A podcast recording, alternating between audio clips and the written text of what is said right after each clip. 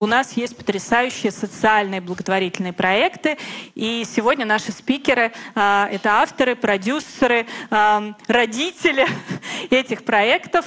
А, я думаю, они расскажут сами со всеми названиями. Пожалуйста, поприветствуем Анна Абакумова и Анна Федотова.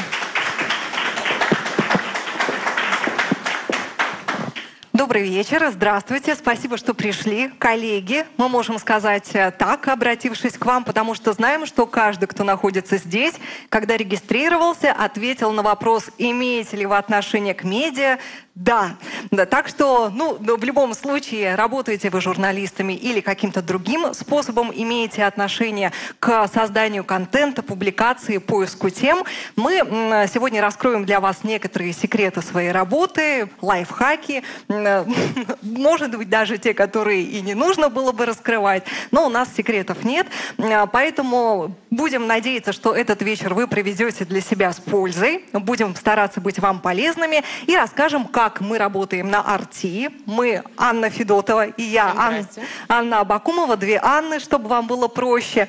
А, расскажем, как работают продюсеры, как устроено продюсирование на нашем канале. Это не только вещание на нескольких языковых группах, но еще и сайты и соцсети, мультимедийная платформа, которая работает на русскую аудиторию. А вот мы, собственно говоря, продюсеры, те, кто это все и делает своими руками. Кто такие продюсеры, Ань? Это моя моя любимая история.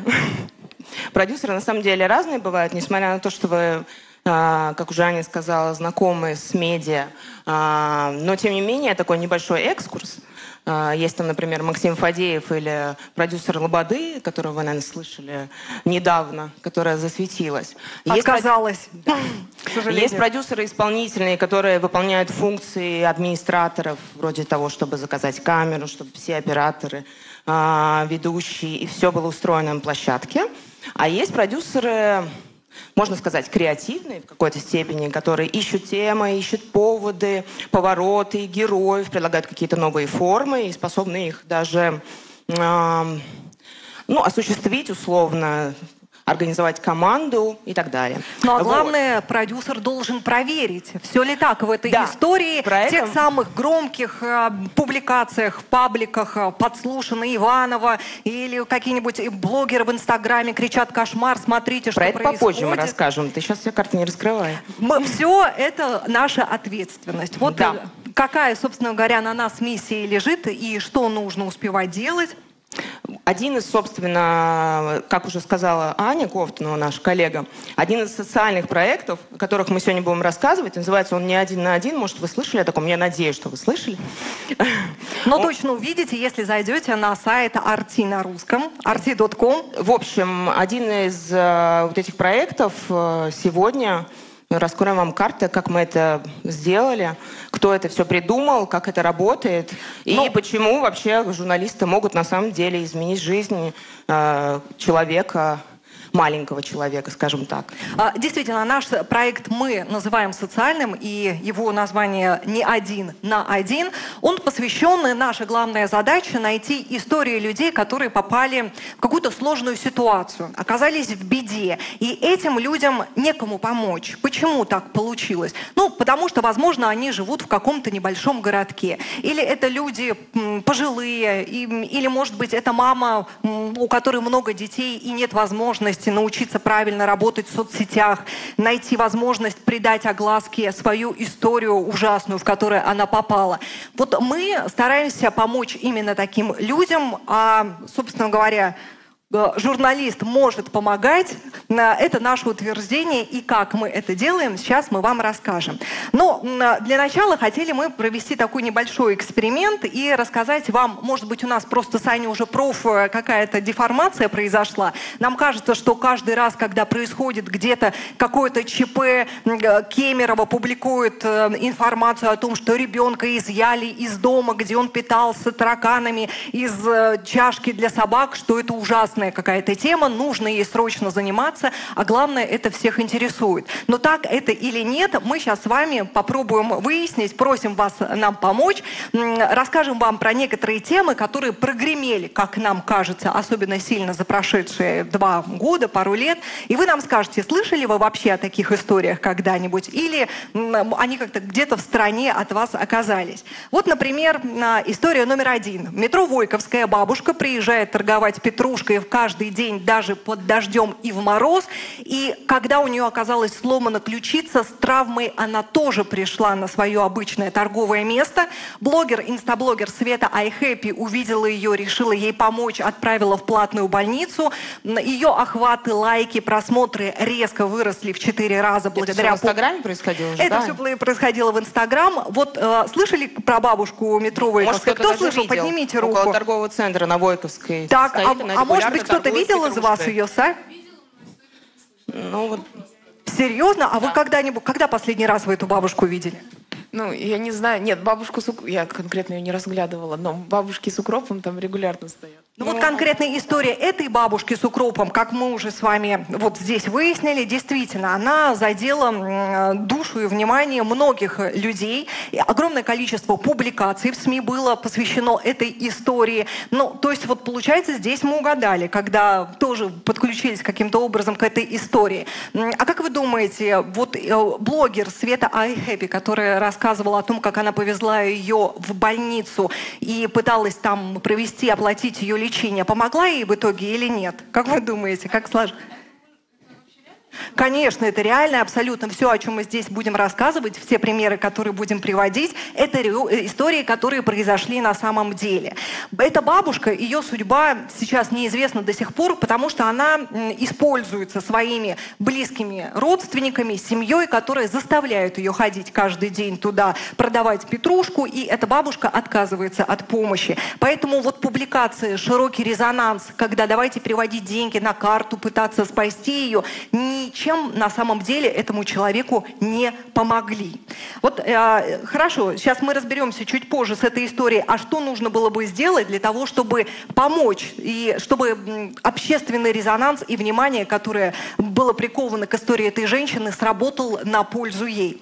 А вот сейчас еще одна история, она, следующий слайд, это будет видео, можно даже звук нашего режиссера попросить убрать, чтобы я на видео смогла рассказать его. Эти видеокадры были опубликованы опубликованы на YouTube прошлым летом. Оренбургская область, органы опеки, сотрудники опеки силы отнимают ребенка у многодетной матери. Вот это Алена, многодетная мать, отнимают детей, потому что дом в аварийной э, ситуации находится, и крыша буквально грозит обвалиться на детей. Слышали про семью из Оренбурга?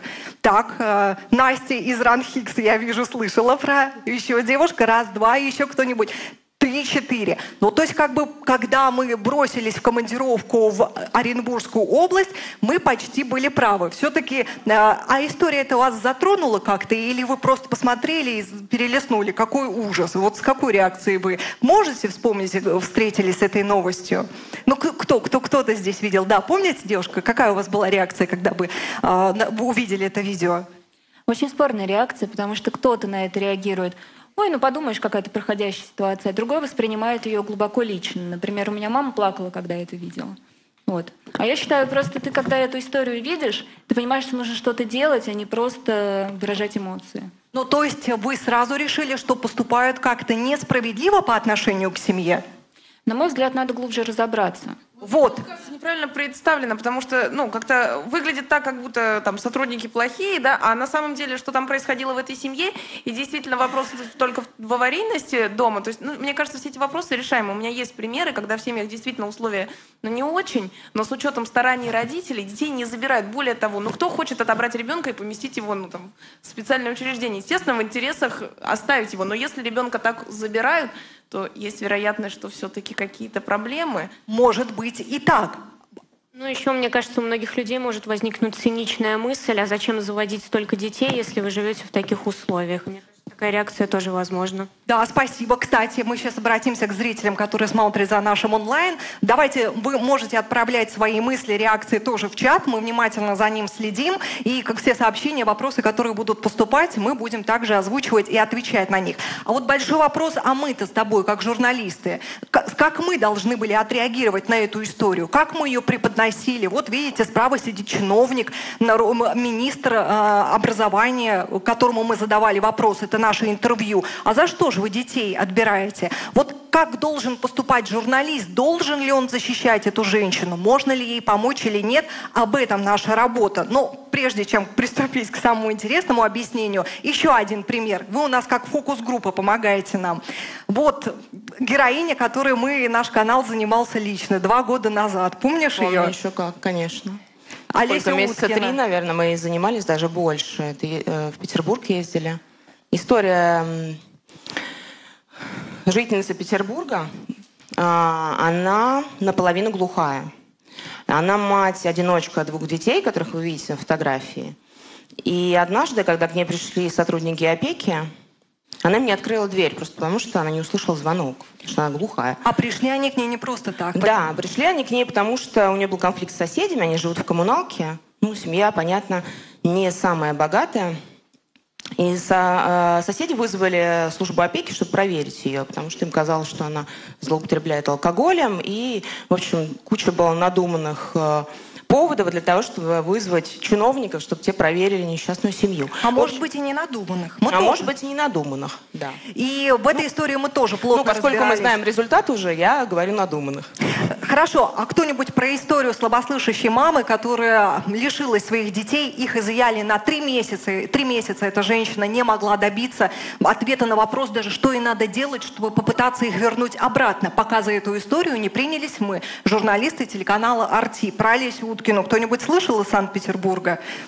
Так, я смотрю, вы с мамой отслеживаете все новости, смотрите за Постоянные просто зрители э, проекта «Не один Вкладка один». «Жесть» у вас в подписках, да? Так, помните эту историю? А к ней вы как отнеслись? Тоже мама плакала? Нет, мама не плакала, я вообще не знаю, мама в другом городе живет. Э, на самом деле к этой ситуации относишься не, не так двойственно, потому что здесь дети, и изымать детей из семьи, пока ты не разобрался в полной мере в ситуации, нельзя, потому что это может очень серьезную травму им нанести. Поэтому, ну, это жесть. Это очень грустная история. А, действительно, вот эти темы, ну вот в итоге, к какому выводу мы с вами можем прийти? Те примеры, которые мы вам назвали, но это вот буквально то, что мы... А, нет, самый главный мы забыли еще один пример. а, Это то, с чего начался вообще проект три года назад. А, Нам кажется, что это очень э, громкая история. Вот это мужчина из Курганской области, он фермер.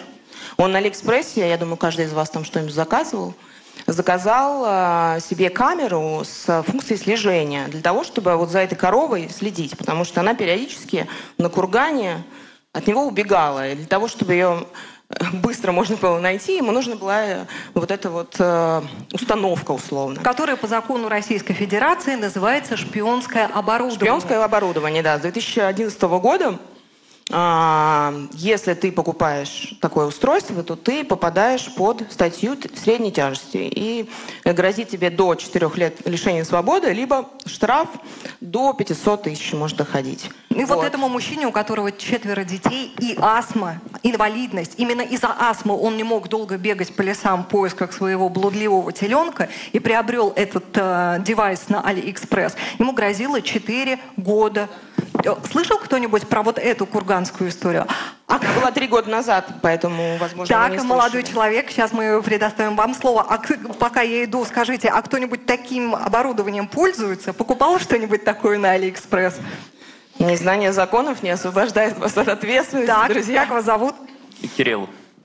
Кирилл, ну что по поводу этой истории? Ну, как говорится, dura sed dura lex dura, закон суров таков закон. То есть это очень грустная история. И если неравнодушные зрители или другие пользователи интернета или э, читатели РТ могли ему помочь, это было бы правильно.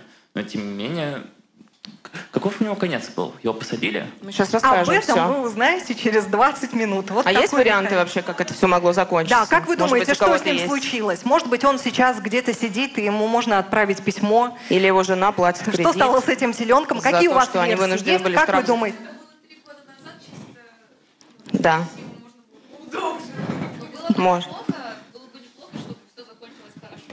Было бы неплохо, чтобы все закончилось хорошо, и социальный резонанс как-то помог его. То есть вы надеетесь, что все-таки... Итак, у нас мнение разделилось. Кто-то освобождает по УДО фермера Васильева, а кто-то надеется на то, что ему и не пришлось сесть на скамью Ну, штраф заплатил там полмиллиона рублей, и все. Сейчас мы вам жена все расскажем. А главное, что мы сделали для фермера Васильева. А, Итак, вот под- общий главный вопрос. Ну, в итоге, как вы думаете, вот те темы, которые мы назвали, они откликаются у вас, кажутся вам интересными? Ну, вот вы как думаете, вам что из этого понравилось, заинтересовало? Теленок однозначно, ну и женщина с двумя детьми, которая наполовину глухая, да, конечно. А, а вот э, с этой стороны, ребят, вы какую бы тему точно не пролистнули, остановились и прочитали? Про теленка. Ну, точно. Классно, нам повезло, потому что это самый успешный кейс, который мы можем расписать вам от А до Я с точки зрения медиа. Там, где э, люди в форме силой отдирают от матери младенца. Любая история с детьми. Касание тогда с- сакрального, там дети, да, великие какие-то медицины, вот эти вот моменты, если когда их трогают, она же, это же самое важное, больше владельца. Короче, Ань, отклик есть. Теперь пора рассказывать, каким образом мы э, помогаем людям, как, как журналисты, и под- приходить уже к Действительно, секретикам. хо- к секретикам перейдем. Ну, а, в итоге получается, что вывод какой мы с вами делаем. Все, кто работают с медиа или каким-то образом общается с аудиторией, даже если вы ведете соцсети, работаете как SMM на каком-то предприятии или просто для себя индивидуально как автор-блогер работаете, очевидно, что эти темы, они волнуют людей. И людям интересно смотреть и читать на эту тематику материалы, они не пройдут мимо. Мы тут еще коротко небольшую подготовили статистику, если заглянуть на YouTube. А если там те люди, блогеры, которые не как мы, профессиональные журналисты, разрабатывают такие темы, или только там есть обзор э, рецептов, макияжа и так далее. Конечно же, вы знаете, например, вот э, из Новосибирска блогер Медов, у него подписчиков э, несколько сот тысяч, и вот этот ролик «Стыдно жить» про бабушку, которая живет в жилье э, с дыркой в полу, но оно не признано аварийным, и бабушку не переселяют, также посмотрело несколько сот тысяч человек.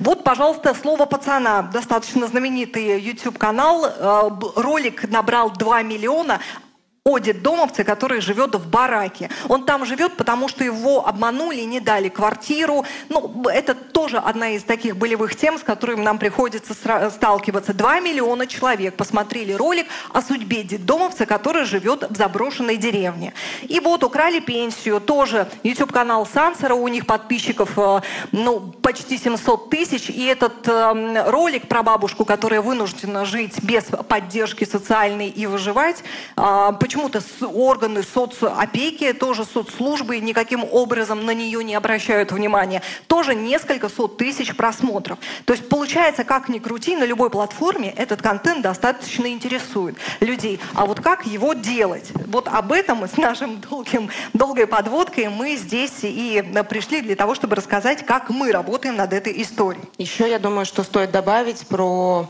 наверное, уже за эти там, несколько минут поняли, что мы вам тут показываем а, слабо защищенные слои населения, которые практически не могут за себя постоять. Там мать-одиночка, а, бабушка. а, Про фермера с теленком мы сейчас расскажем, но немножко в другом ключе. Потому что тема у нас все-таки как журналисты помогают людям. Но в первую очередь, конечно же, мы обращаем внимание на истории с людьми, которым не помогает государство или помогает, но недостаточно хорошо, и тогда подключаемся мы. Или могло бы помочь и должно это сделать, но почему-то не сделало.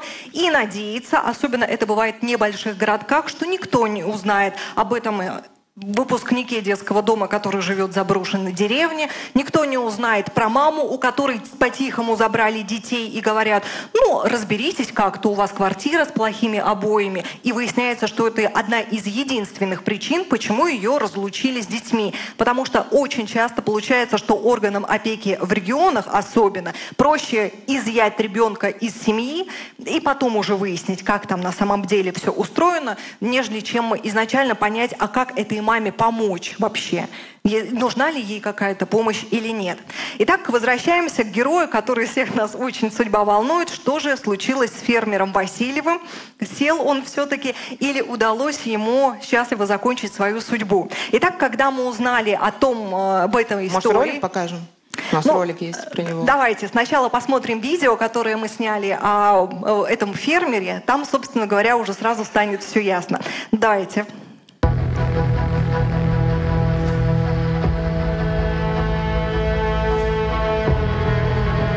К этому теленку я хотел э, сделать ошейник, э, к которому прикрепить данный трекер. Просторы большие, может убежать и и в ту сторону, и в ту сторону, и в эту, в любую. Изначально он уехал на почту забрать посылочку и пропал где-то часа на два, на три. Сказали, что, скорее всего, дело не будет возбуждено. Ну, а Следственный комитет уже решил все-таки возбудить. Мы вообще не могли поверить в эту ситуацию. Смех какой-то, ну, трекер, трекер, ну, что тут такого. Получилось так, что была пресс-конференция. Даниил мне сказал, что будет мой вопрос э, стараться задать Владимир Владимирович Путина. Не верилось до последнего, что все-таки вопрос зададут. Долго ждали, волновались.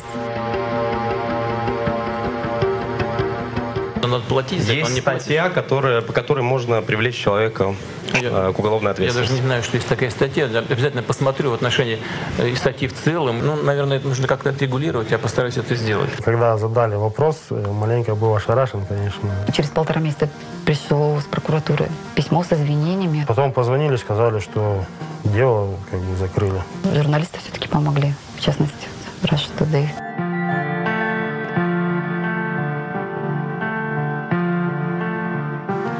Уже в следующем году, 2019, Государственная Дума внесла изменения в этот законопроект. Теперь уже есть разделение, как вы используете эти шпионские гаджеты для себя лично или в каких-то профессиональных целях. Итак, э, что удалось нам сделать? Во-первых, когда мы только... Позволь мне добавить немного к этой истории, что помимо фермера, про которого мы вам тоже рассказали, было несколько еще кейсов, которые подходят, в принципе, под изменение вот этой статьи, которая в итоге внесла изменение прокуратура. Ну, например, был такой э, московский бизнесмен, у которого была сеть пиццерий. И у него курьеры периодически воровали пиццу. Ну, то есть люди заказывают, а она к вам не доезжает почему-то. И он решил э, вообще задаться вопросом, куда девается пицца, и немного последить за курьерами. И э, ему эта статья тоже грозила. Была семья, которая... М- Видео пригласила няню, да, для того, чтобы сидеть с ребенком. И э, присоединила такое устройство на люстру. Вот в принципе, да, здесь спорный вопрос. Но Можно когда... ли сказать, ну, какую цель они преследовали? Вряд ли какую-то плохую.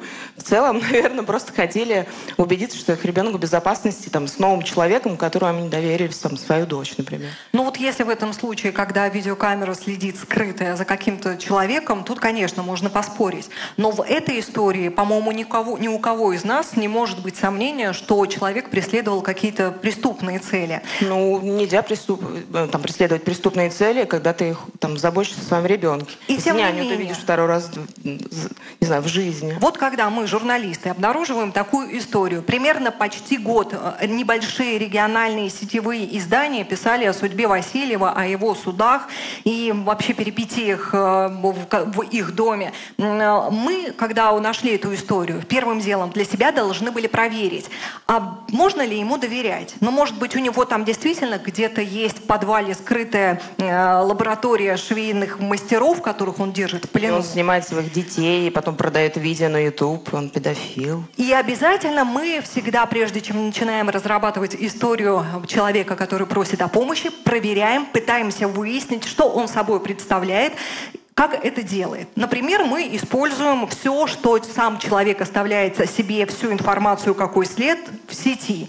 Здесь есть э, не совсем легальные, но не запрещенные Роскомнадзором ресурсы, например... Э, Глаз Бога в Телеграме. Это Телеграм-бот по пробиву информации. Есть ВКонтакте, обязательно социальная сеть у человека. Ты смотришь, кто у него в друзьях, пытаешься списаться с друзьями, с его работодателями, смотришь по базам судов, где он был каким-то образом привлекаем к закону или его нет. задолженности на сайте ФСПП тоже иногда помогают понять если у человека него... что-то, если там речь идет о нескольких сотнах. Там. Или долги по алиментам перед да, какой-то да, да. другой предыдущей да. семьей.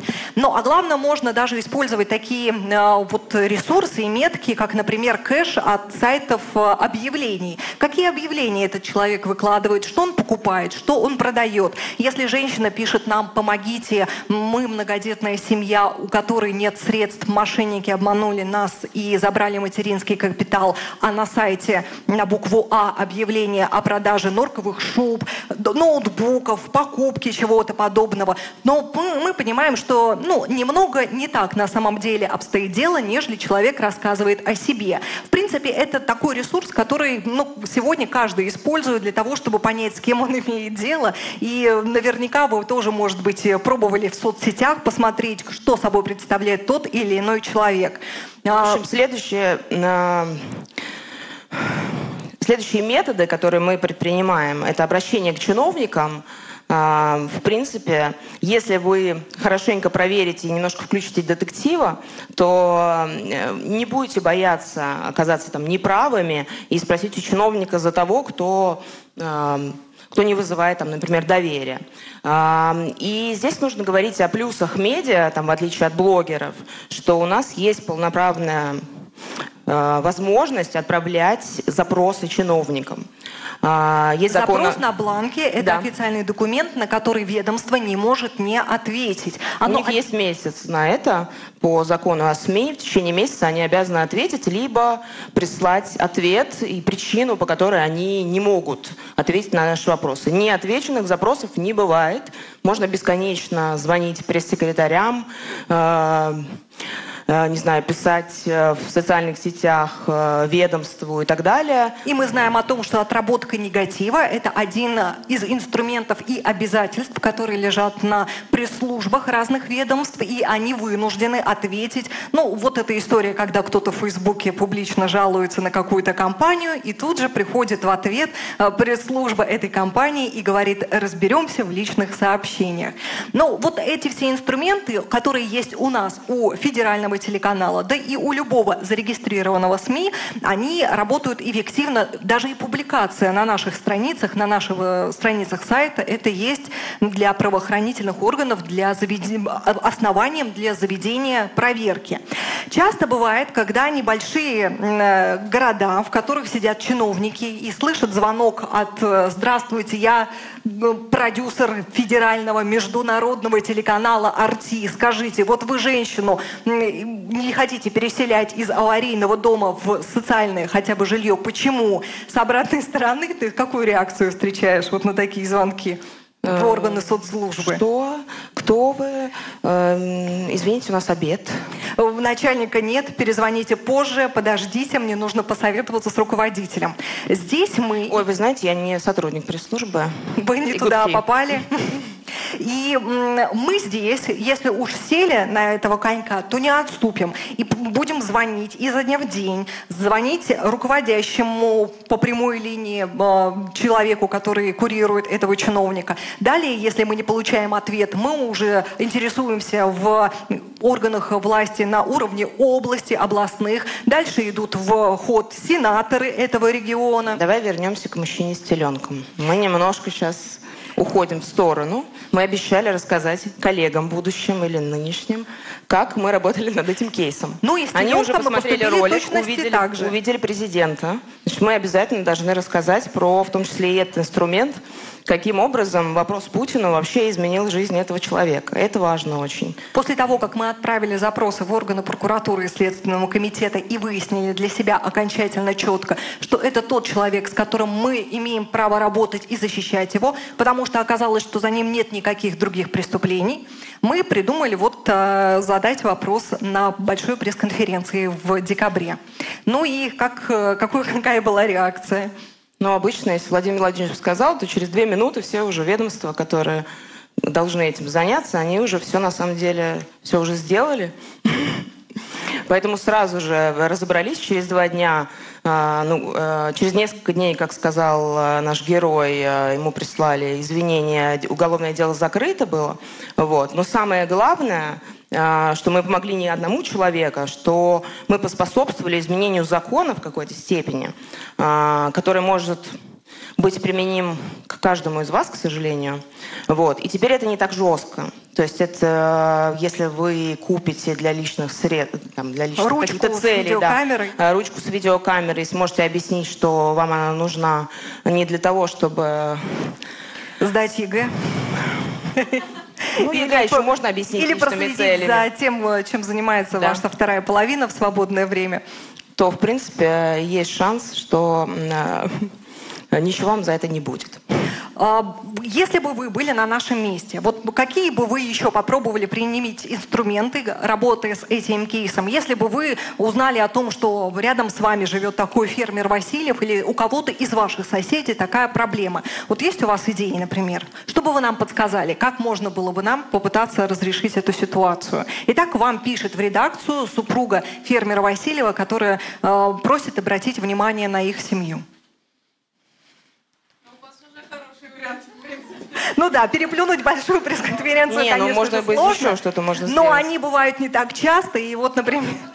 Можно найти людей, которые столкнулись с похожей проблемой, как вы уже сказали, да, что это не единственный случай. Вот. И когда какая-то проблема э, становится как-то популярной достаточно, к ней больше внимания привлекается и больше как бы, людей задействуется в ее решении. Там, может. А вот вообще у вас в жизни бывало такое, что вы вдруг столкнулись с тем, что перед вами человек, которому срочно нужна помощь, но вы не знаете, как э, и чем ему помочь? А, и что, какого рода это вот бывают случаи? Да, я представляю кошачий приют, казалось, причем здесь кошки. Но у нас возникла ситуация недавно. Э, мужчина, у него 70 кошек в квартире. Вот как помочь в его ситуации? Таких случаев очень много, к нам очень часто обращаются с такой проблемой. Э, а, 70 кошек в одной квартире, 50 в другой, 90 в третьей. И кошка... У него три квартиры, и он их сдает кошкам. Нет, нет, случаев много похожих. Но вот в конкретный случай мужчина, у него 70 кошек. Как ему можно помочь? А кто обращается за помощью? Тут важный момент. Соседи. Чтобы их спасли от э, экскрементов? Ну, и от запаха, и кошки там, естественно, кошки тоже страдают, потому что они размножаются и так далее. А вот, э, простите, как вас зовут? Меня зовут Яна. Я, Яна, вы работаете в приюте, который э, защищает животных. Вот сейчас мы с вами проведем небольшой эксперимент, мастер-класс. Итак, если я применю слово зоозащитник, это вас обидит или правильно же я сформулирую? Пиар-директор, зоозащитник, без разницы. Итак, зоозащитнику поступает информация от соседей, что рядом с ними живет дедушка, у него в квартире 90 кошек, и они уже не могут жить с ним. Пришло лето, нужно открывать окна, а они мяукают и пахнут. Как должна, например, поступить Яна? Написать об этом пост? Какие будут комментарии? Про ужасного дедушку и ужасных котиков, которые мешают жить людям. Это реакция номер один. С такой мы обычно сталкиваемся. Когда с нами, у нас был один опыт, в профессиональной жизни с Аней. Про Помню, историю да. с женщиной, которая жила в районе Черем... Чер... Малышки Черемушки, да. Черемушках. Когда мы кран заказывали. В двухкомнатной квартире вместе с бабушкой, мамой и двумя малолетними детьми жило 15 кошек, не 90. Но эти коты стали причиной того, чтобы детей отправили в детский дом и приют. Их также забирали силой, потому что находиться детям вот в этом помещении было сложно. Даже нам, журналистам было очень сложно находиться там для того, чтобы взять интервью. Но э, вот в этой ситуации, когда мы начали разбираться и выяснили, что женщина согласна пристроить котиков, выяснилось, что люди, аудитория, наши зрители, не на ее стороне. И вот как вы в такой ситуации, например, поступаете? Вы пишете пост у себя в, в, в форуме где-то, и какая реакция? Конечно же, мы пишем посты, мы начинаем э, находить людей, которые могли бы взять на передержку животных. Мы обращаемся в соцзащиту, находятся сотрудники, которые приходят, э, приносят еду людям. Обращаемся в фонды, которые помогают стерилизовать животных, хотя бы чтобы они не плодились. Но и это очень длительный процесс. Не всегда сами, сами хозяева готовы отдавать животных. То есть бывают такие проблемы, что человек, у него 50 кошек в квартире, а он, я их не отдам, у меня им хорошо, все, и ничего вы не сделаете. А вы допускаете, что человек больной может быть, простите? Ну, то есть мы как э, приют, как мы можем повлиять? Естественно, тоже пытаемся СМИ привлекать и на каком-нибудь правовом уже поле дальше продолжать общаться. Ну, у нас есть уникальная возможность услышать мнение зала. Ребята, есть у вас какие-то варианты того, как можно было поучаствовать в судьбе дедушки и его чудо-квартиры? Так, коллеги, есть? Ну, тут вот э, то, что вы сказали, какая будет реакция общественности, да, тут э, главный момент то, что, ну, журналисты же решают, какая будет реакция на самом деле, кого ты делаешь э, как бы основным объектом, вокруг какого человека ты делаешь историю. То есть если ты изначально ставишь этого дедушку как благодетеля, и что он спасает, или ставишь там котика в основу истории, делаешь все это очень, ну, так трогательно, чтобы кто-нибудь там поплакал, все дела. И говоришь о том, что люди, не то, что люди жалуются, а то, что и никто не хочет помочь. Все только там травят и туда-сюда. Но хоть кто-нибудь бы взял, хоть одного бы пристроил. Так каждый бы сосед, который жалуется, пристроил бы по котику, и, в принципе, бы уже, извините, не воняло. Вот эта история, если бы один из блогеров, которых мы перечисляли в начале, узнал о ней, он с удовольствием бы туда приехал и снял эту картину, видео, потому что это бы посмотрело огромное количество людей. Снимали, и было много просмотров. Очень много просмотров было, но желающих взять котиков, к сожалению, как-то не очень много. Вот в том-то и дело, в том-то и дело, что когда вот возникают такие темы, и ты пытаешься понять, а что мы можем здесь применить, когда сам человек, которому нужна помощь, эту помощь не хочет принимать. А, так, здесь у нас есть э, желающий сказать, не можем ему не предоставить слово. Я хотел сказать, если бы этот ролик про, кота, э, про деда с 90-ми кошками посмотрел бы там миллион человек, 200 человек могли бы помочь. И этого было бы за глаза достаточно. Ну, 200 кошек точно можно было бы пристроить. Наша история вот с той мамой и 15 котами закончилась тем, что мы, как журналисты, помогли привлечь волонтеров, которые сделали ремонт в ее квартире. Откликнулись э, люди, которые готовы были э, проспонсировать проведение этого ремонта. Таким образом, жилище было приведено в порядок. Котов мы расселили тоже по приютам. Уж простите нас, пожалуйста, и не другого способа способа сделать их небездомными мы не нашли. И в итоге органы опеки вынуждены были признать жилье пригодным для проживания детей, и дети вернулись домой. Ну вот история с детьми, э, один из главных кейсов, с которыми нам приходится работать. А еще, почему мы остановились только на котах? Какие? Я не знаю, я хотела просто послушать, не могла остановить этот спич прекрасный. Давайте к людям перейдем, потому что помимо котов и теленка и так далее, есть, есть еще в, в рамках проекта, люди, помимо нас двоих, есть, во-первых, а, несколько других продюсеров, но и вообще самые главные люди — это авторы, на самом деле, которые пишут эти прекрасные тексты. Мы тут сейчас перед вами выступаем, смеемся, вот. но истории в том числе ищут они. У нас есть отдельная страница на сайте RT Russian, а, которая посвящена целиком проекту «Не один на один». Вот. И я хотела немножко обозначить, что кроме а, вот, перечисленных тем мы делаем — какие еще кейсы мы охватываем, поскольку проект уже три года. Также неожиданно возникла история помощи детям которые оказались потеряны в чужой стране. Тоже вот один из примеров, да, ну, это, э, когда ты, казалось бы, ну, даже не ожидаешь, что здесь кому-то будет нужна помощь, но вдруг оказывается, что действительно так и есть. Это мы говорим сейчас к тому, что иногда вот э, буквально тема находится там, где ты и не ожидал ее найти. Аня у нас один из авторов истории большой, которая длилась на Арти, с помощью детям, оказавшимся вернулся в ИГИЛ. Да. Э, четыре, по-моему, года назад э, мы, общаясь там с какими-то спикерами, я уже не помню, честно, на какую-то тему по международке, выяснилось, что на территории ИГИЛ, э, как вы помните, это запрещенная в России организация – находится порядка тысячи российских детей, которые уезжают туда, либо рождаются там вместе с родителями. которые там по своей воле или не по своей воле едут на войну, едут, в общем, на эту территорию. А, поскольку эта организация считается запрещенной, люди, которые пересекают границу с ИГИЛ, а, если вдруг они хотят вернуться в Россию, они признаются здесь террористами, к сожалению. Но дети как бы ни в чем не виноваты, и зачастую, когда родители пересекают границу, мужчин убивают практически сразу, а женщины попадают в такие места, которые называются тюрьмы вдов. А, живут там около трех месяцев, за ним приходят новые мужья, если он находит себе новую жену, он ее забирает с ее ребенком. А, может забрать одну. Ну, в общем, дети там часто оказываются предоставлены сами себе. И выяснилось, что все-таки есть люди, которые пытаются вытащить их а, из этого ужаса, а, что есть приюты, которые находятся не на территории ИГИЛ, которые заботятся о них. В основном это дети там, до 10 лет, а, многие из них были рождены там. А, они, многие уехали да. туда с мамами из Мно... России. Да, многие уехали с мамами из России.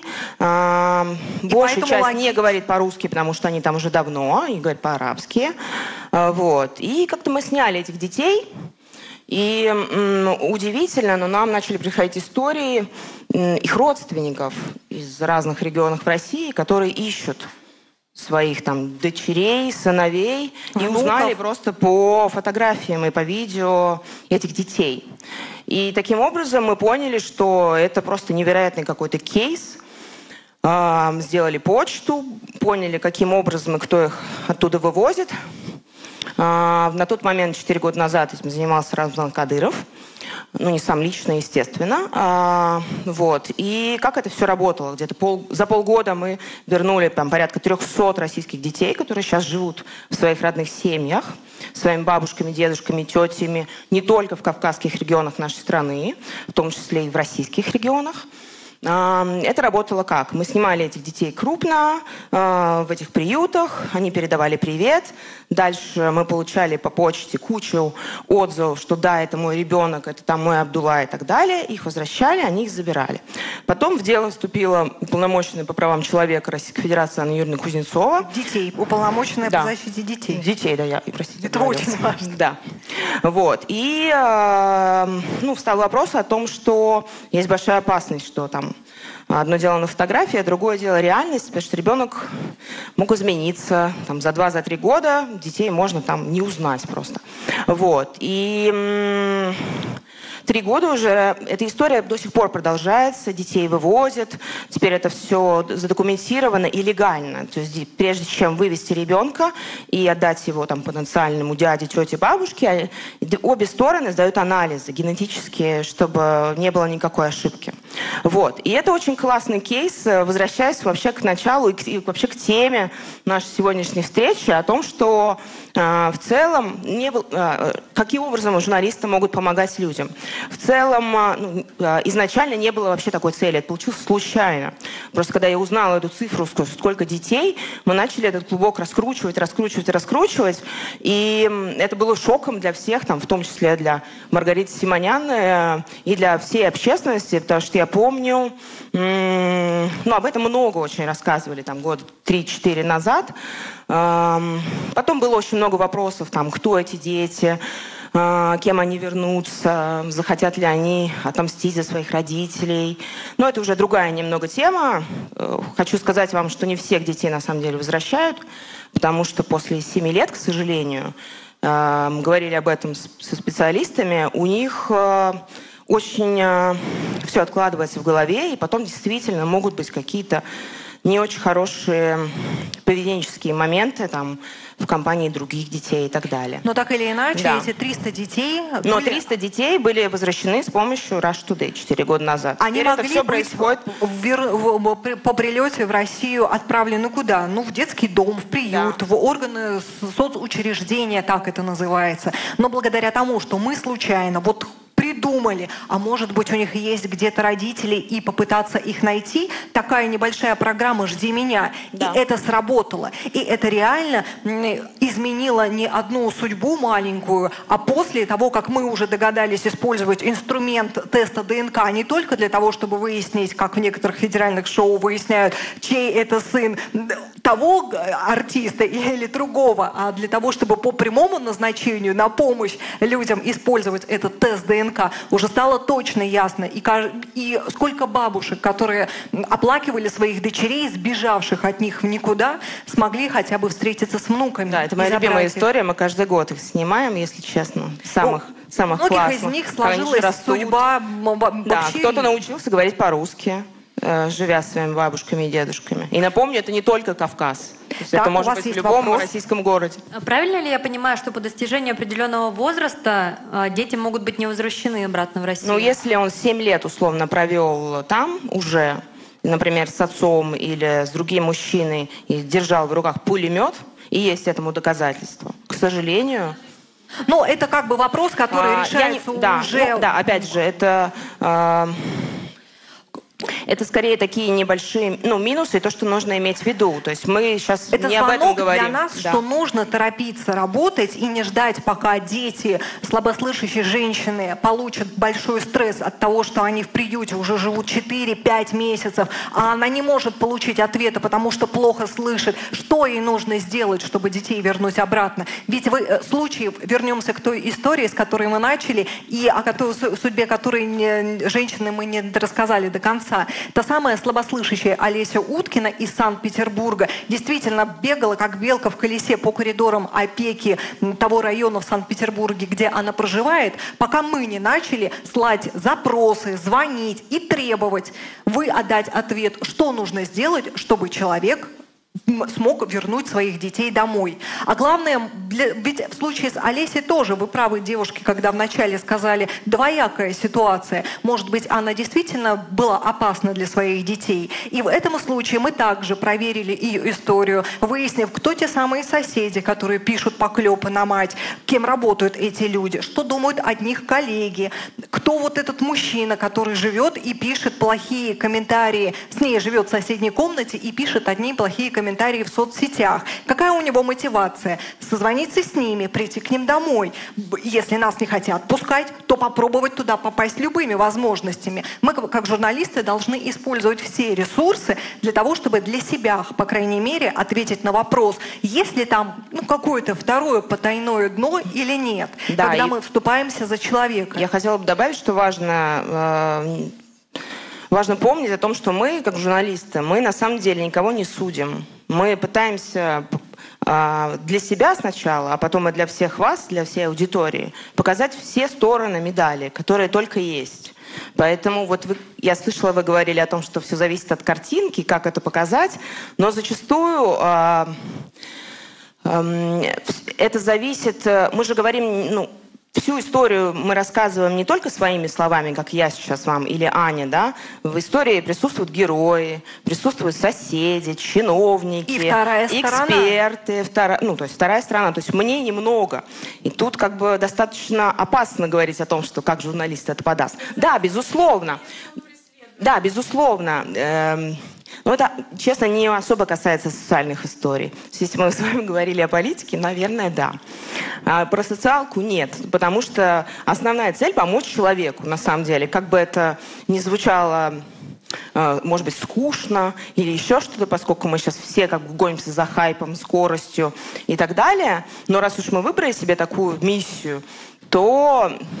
И мы чувствуем ответственность. Да, да. Когда ты связываешься с героем, ведь нужно заставить э, человека ну, или убедить его поверить тебе. После того, как он уже испытал большой стресс от встречи с людьми, которые его критикуют, ты должен ему объяснить, что тебе можно довериться. И если ты обещаешь э, помочь ему, когда ты понимаешь, что он достоин этой помощи, то тут нам приходится следовать до конца. И просто рассказать о ней, собрать просмотры, заходы на статью, и потом уйти и разбирайся сама как хочешь. Мы не можем. Мы продолжаем дальше отслеживать ее судьбу, следить до последнего, даже если уже, ну, зрителям это не так интересно, нежели смотреть, как в самом начале от нее отдирают детей силой. Вот... Э, Сериальчик мы, в общем, делаем из этого на всех платформах. В Телеграме одно, одно, в Инстаграме другое, на сайте третье, на Ютубе еще что-нибудь. И это вопросы о том, как продать эту историю, чтобы она зашла на максимально широкую аудиторию, ведь чем больше людей увидит этот пост, тему, статью, видео,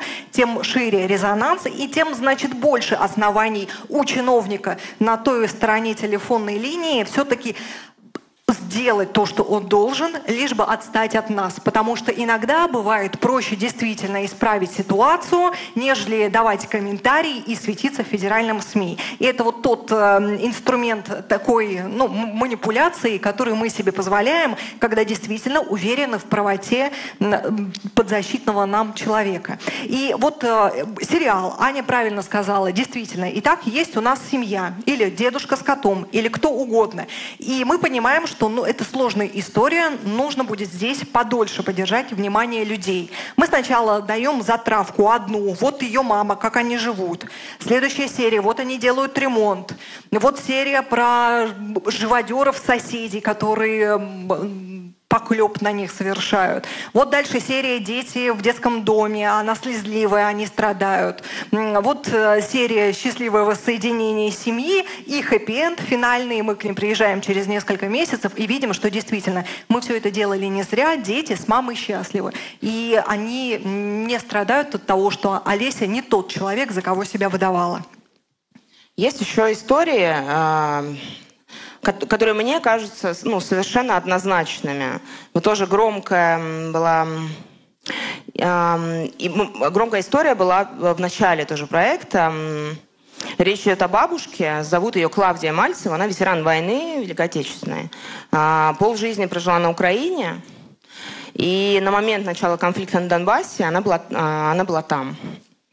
И как-то каким-то чудом а, родственникам удалось ее вывести в Москву, и они озаботились получением российского гражданства, потому что до этого оно ей было не нужно. А бабушке гражданство и паспорт нужны для того, чтобы получать пенсию. Для пожилого человека жить без паспорта – это значит жить проголодь. Ну, э, да, и ты не можешь получать медицинское обслуживание, ты не можешь да, э, рассчитывать на бесплатный проезд э, и всякие дополнительные какие-то выплаты государственные. При Если этом, это Москва, это еще есть надбавки, понятно. При этом Клавдия Мальцева была почетным жителем города Ленинград, и пережила блокаду. То есть основания для того, чтобы получить гражданство по, ускоренной, э, по ускоренному сценарию, а не ждать, как положено для всех иностранцев. Сначала ты проживаешь год по статусам временного разрешения, потом еще дальше и дальше, пока тебе дадут этот паспорт, года через 3-4-5. А она была урожденная ленинградка, женщина, которая прошла войну и не могла получить этот паспорт. Это было еще в тот период, когда в ДНР не выдавали паспорта Российской Федерации операции, и семья находилась в очень сложном положении.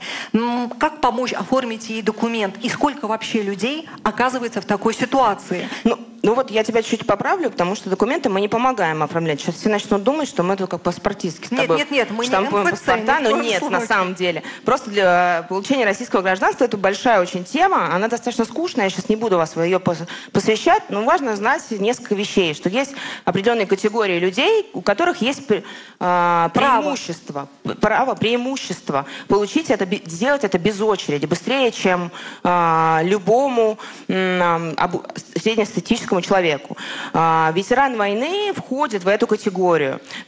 Что это значит? Это значит, что когда человек приходит в окошко и говорит о том, что вот пакет моих документов, я хочу получить паспорт, когда паспортистка видит э, удостоверение ветерана, для нее это должна быть как красная тряпка для быка. Это значит, все сразу, все галочки ставятся, все просто мгновенно проходит все эти круги, и э, процесс э, ускоряется там типа в 4 раза.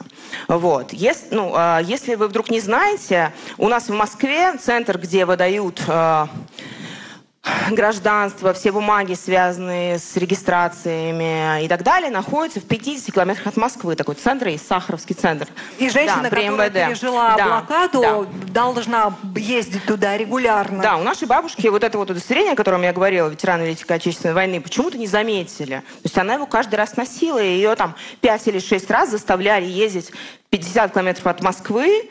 Ей 84 года было. Заставляли ездить несколько раз, чтобы каждый раз принести какую-то новую справку.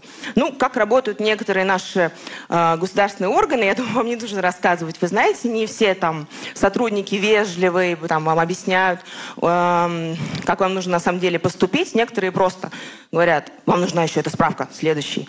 И вы просто... И во время этой времени... цепочки и цейтнота да, не каждый да. из них может да, обратить а внимание... бабульчика очень скромная, не привыкла там бороться за свои права и так далее. Поэтому и она... вот так случайно для нас а, стала очевидна тема, что, оказывается, огромное количество людей нуждаются в помощи и буквально погибают из-за того, что не могут оформить документы. То есть это даже не отрыв от матери по надуманным причинам, это не голодающие старики или кто-то живущий и выходцы из детского дома в аварийном жилье, потому что его обманули и не дали квартиру. Казалось бы, паспорт, что без него прожить нельзя. Но здесь просто конкрет... а ошибка, просто человеческий фактор. То есть конкретная паспортистка не заметила. Из-за этого человек, переживший войну, э, был вынужден э, идти по всем кругам ада, как это делают обычные люди, которые хотят получить гражданство. Вот, вот. Казалось бы, тема не самая э, имеющая ну, она отклика как... аудитории. Да. Давай ролик покажем. Давай, а, давай, Это да.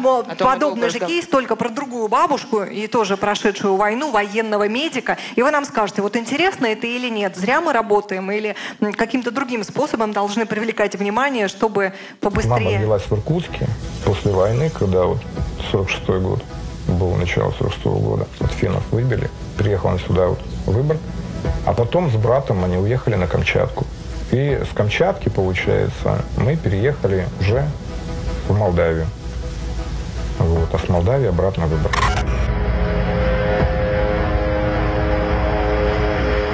У мамы были перепутаны документы во время Великой Отечественной войны. Началась война, сразу же всех в армию забрали. Не забрали только несовершеннолетних, и мы оказались в, в зоне И при приездах была утеряна метрика. И вот ей восстановили кое-как метрику. Военнопленные немцы, как она рассказывает. И перепутали года, перепутали возраст. 1932 годом она прожила всю свою жизнь, не зная того, что она в действительности была рождена 4 декабря 1931 года. В связи с развалом страны, когда мы уже были в Молдавии, уже надо было выезжать, мы решили покинуть Молдавию, потому что невозможно было там жить. Вдруг звонит, звонит телефон, спрашивает, кто звонит. А мне отвечает, да до каких пор я буду слышать эту русскую речь? А, мы подготовили документы на выезд на ПМЖ на родину, в Россию. И получилось так, что в базе данных пошли несостыковки. Куда только мы не бились, куда только мы не звонили, куда мы только не писали, нам везде отказывали. Нас опубликовали в газете даже, как получить российский паспорт по возвращению домой. Вот тут отметины, правда, но это отметина мама давление мерил, показывал здесь. Была статья, никто не отреагировал. Мытарство, в принципе, слава богу, российская компания раз, что ДРТ у нас кончились.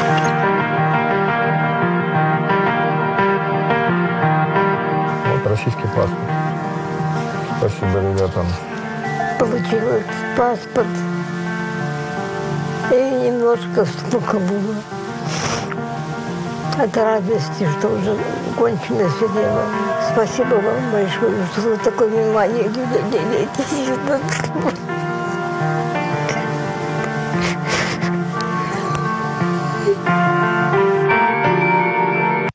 Вот, казалось бы, тема «Скажите нам, зрители, стали бы вы этот ролик смотреть по доброй воле, если бы не собрались здесь сейчас с нами?» Согласитесь, не та тема, которая большое внимание привлекает. Или вы не согласны с Привлекает внимание? А вот, э, ребята, вам было интересно смотреть это? Серьезно? И вот было ли для вас удивлением, что, оказывается, из-за этого может быть проблема? Или вы подозревали об этом? Кто-нибудь столкнулся, вот сейчас только узнал о том, что есть люди, с которые вот с такой проблемой э, в жизни встречаются? У меня у отца похожая проблема. Он родился в 100 километрах от Семипалатинска, и ему при рождении написали в отчестве Игоревич мягкий знак Игоревич. И долгое время никто не обращал на это внимания, и к взрослому возрасту у него оказалась часть документов Игоревич, часть Игоревич. И ему пришлось все это переделывать тоже, потому что, ну, к счастью, не такая была страшная ситуация, но пришлось все переделывать, потому что получалось, что он как бы существует в двух видах. Ну вот оказывается, что из-за этих чиновничьей волокиты э, кто-то вот попадает в какие-то, человеческий беду. фактор, недосмотр, где-то пропустили букву, где-то не заметили удостоверение. То есть э, люди оказываются вот в таких ситуациях, когда по иде... и куда бы они ни стучались, э, никто их не слышит, а что вроде как типа все по закону, но ну немножко кто-то недополучает. И мы вот беремся за такие истории. Ну вот а... мы сейчас задавали вопросы в середине нашего семинара семинара, простите за это скучное слово. А, а кому бы в жизни бывало вам хотелось помочь? С какими случаями вы встречались? И почему-то вот история с дедушком... С Давайте про людей только. Да, Пожалуйста. а, нас сильно ну, обескуражило, что мы даже дальше и не решили не продолжать. А, вот что думаете вы? Дело в том, что вот такая ситуация для меня особенно болезненная. В 2018 году я жила, жила в Нижнем Новгороде, и один раз я просто шла в академию и смотрю, сидит бабушка на ступеньках Сбербанка. Было видно, что она плохо себя чувствует, мимо нее проходят люди. Я не знаю, может быть, по доброте душевной я решила подойти и узнать, что с ней случилось. В итоге, я вообще не знаю, как я дожила до своих лет. А, может быть, кто-то слышал, есть маньяк Списивцев, был в свое время. И была какая история? Его мама брала на улицах девочек, говорила им, что мне надо донести сумку, и приводила к себе домой, а там он их, ну, все понимают. Мама поделенца была? Да. Класс. Пожилая женщина, очень интересная история. А это в наши дни что-то? Я не помню Это такого начало нулевых, вот, давно. Угу. Да. Да, 2000 да, да. Нижний Новгород, да? Нет, это не Нижний Новгород, это, я не знаю, это Москва, наверное.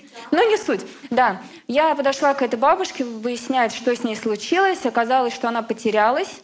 И я решила отвезти ее домой. Мы посмотрели у нее документы, у нее были документы, живет она недалеко. Мы с ней пошли домой. Я не знаю, какая позиция у этих людей того времени. Она мне доверилась, дала документы, попросила снять с ее карты деньги. Ну, для нее, естественно, не для меня. А, я пришла к ней домой, и вот мы заходим в квартиру, и я не знаю, как она живет в этих условиях. Она одинокий человек, в свое время была поэтессой, учительница, заслуженный учитель года. Она мне показала там все свои вообще награды, какие у нее есть. Проблема в чем? У нее есть родственники, которые живут в Москве, и которым от нее, кроме денег, ничего не нужно. Они просто э, ждут, когда она доживет свой век, чтобы ее квартиру получить. В итоге ну, меня тема затронула, я решила ей помочь, и мы с ней очень длительное время ходили в соцслужбу, потому что у нее нет вообще никого, кроме каких-то там племянниц в Москве. И мы выбивали соцзащиту. А мне не верят, потому что я ей вообще никто. И я возила ее в эту соцслужбу. Потом оказалось, она мне показывала чеки с переводами, что ее прошлые ученики ей переводили деньги там, на день учителя. И чем закончилось? Я через эти чеки увидела адрес человека, который был ее учеником, через этого ученика оказалось, что у нее есть родственники именно в этой области, и они вроде как собираются ей помогать. И теперь к ней ходит соцзащита, и, собственно, кончилось все хорошо. Класс, молодец отличный кейс, как через чеки банковских переводов можно найти адрес человека, который был учеником бабушки. Идеально. Вот это один из тех ресурсов, которые мы тоже стараемся использовать. Неочевидные поводы проверки, способы, когда, правда, ты видишь пожилого человека, попавшего в беду учителя, найти в соцсетях на одноклассниках его учеников, чтобы выяснить, а как там и что. Очень многие потеряшки, бездомные люди, пожилые пожилые, которые оказываются в крупных городах, вот их след удается найти таким способом. Так, вам было много предоставлено слова. Надеюсь, вы не обидитесь, если мы узнаем у кого-нибудь еще из коллег, какие бывали случаи, истории, когда вам хотелось бы ну, вот, помочь кому-то или срочно позвонить в газету, написать пост, привлечь внимание к какой-то чьей-то судьбе. Бывало такое, нет? Так. Но у меня на самом деле очень простые есть истории. Очень часто в соцсетях, в том числе в вашем телеграм-канале, вижу посты о том, как помочь детям привести деньги. А, обычно это имеет большой очень резонанс, огласку, но, к сожалению, не все дети как бы освещаются, не о всех рассказывают, и у меня всегда такое ощущение, что есть очень много тех, кому еще нужна помощь. Вот. И именно вот проблема медицины, наверное, одна из таких ключевых тем, на которые обращают внимание, вместе с тем, которая эффективно работает, потому что много успешных историй. Проблема с медициной – это еще одна из тех э, больных точек, с которыми нам приходится работать, когда люди, нуждающиеся в сложном лечении, не получают его, потому что квоту и очередь очень долго ждать. Но, как правило, здесь тоже бывает везет тем, что на их именно историю обращают внимание, если у этих людей интересная история. И вот это как раз такая обратная сторона нашей работы, что просто про человека, которому нужна операция, напишут не так охотно, чем, например, как у нас была история с девушкой, у которой рост 70 сантиметров, и она учится в театральном университете и хочет быть актрисой. Но вот э, такого героя, конечно же, сразу же на все полосы и федеральные каналы хотят себе пригласить, потому что это немного исключительный человек в исключительных обстоятельствах. Но как придумать, как помочь тем, у кого нету яркой истории, как ее сделать, покрутить, э, сделать более крупной, вот каждый раз нам и приходится изобретать. Тот самый сторителлинг пресловутый, которому сегодня учат все блогеры на своих мастер-классах и курсах, которые продают по 500 рублей. Да, на самом деле, помимо бабушек, гражданства и так далее, есть еще, э, ну, скажу вам честно, истории, в которых э, нет позитивного конца. Э, в том, ну, нельзя здесь кого-то обвинять. Не знаю, возможно, вы слышали о таких кейсах. Это история, когда нам не получилось помочь ни одного раза, но мы все равно пишем про эти темы, берем их в разработку. Э, если мы говорим о дележке детей, то все-таки есть один кейс. Один кейс на Да. все сотни случаев. Да. Э, История это касается, когда люди решают развестись и э, решают, с кем останется ребенок. Таких историй очень много, как вы понимаете, потому что, к сожалению, по статистике каждая вторая семья сейчас разводится. И когда есть ребенок, дело вступает в суд, который должен определить, ребенок будет жить с мамой или с папой. Как правило, в нашей стране действу, ну, право остается за матерью. А, Но часто отцы не следуют этому и просто воруют детей. Особенно если это имеющие власть финансовую и Да, если у них есть люди. ресурс для этого.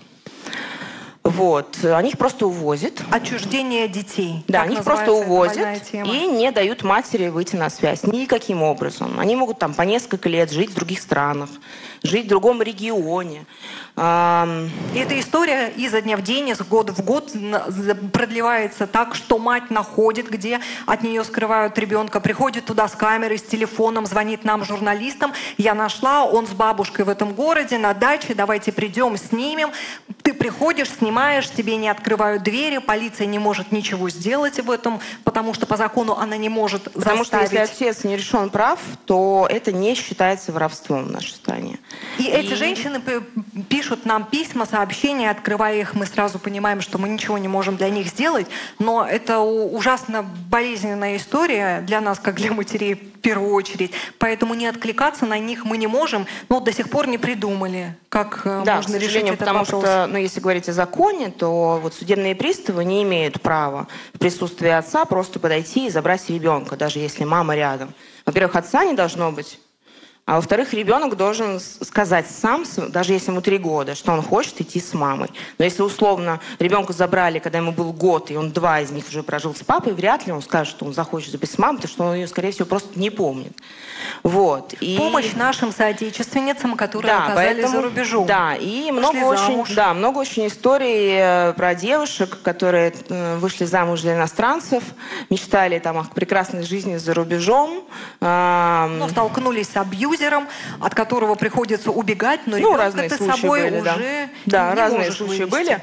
Вот. В основном, конечно, проблема касается тех, кто почему-то не сделал, кто родил ребенка, но не сделал ему российское гражданство. Если вдруг кого-то из вас коснется такой- такая история, первым делом идите в российское посольство, получите российский документ. Иначе, если вдруг что-то произойдет вашей семье, и вы поймете, что вам нужна помощь государства, которое в целом на самом деле ее оказывает, то без российского паспорта, ну, свидетельства о рождении у ребенка, российский МИД вам ничем не поможет, к сожалению. Вот. И они каждый раз об этом повторяют, потому что эти женщины, разводящиеся с итальянцами, испанцами, у которых э, в их стране первое право э, на воспитание ребенка, эти женщины возвращаются в Россию ни с чем. Ребенок остается там. И по закону, к сожалению, мы ничего не, ни мы не сделать ничего не можем, ни МИД ничего не может сделать, к сожалению. Но мы тем более, да?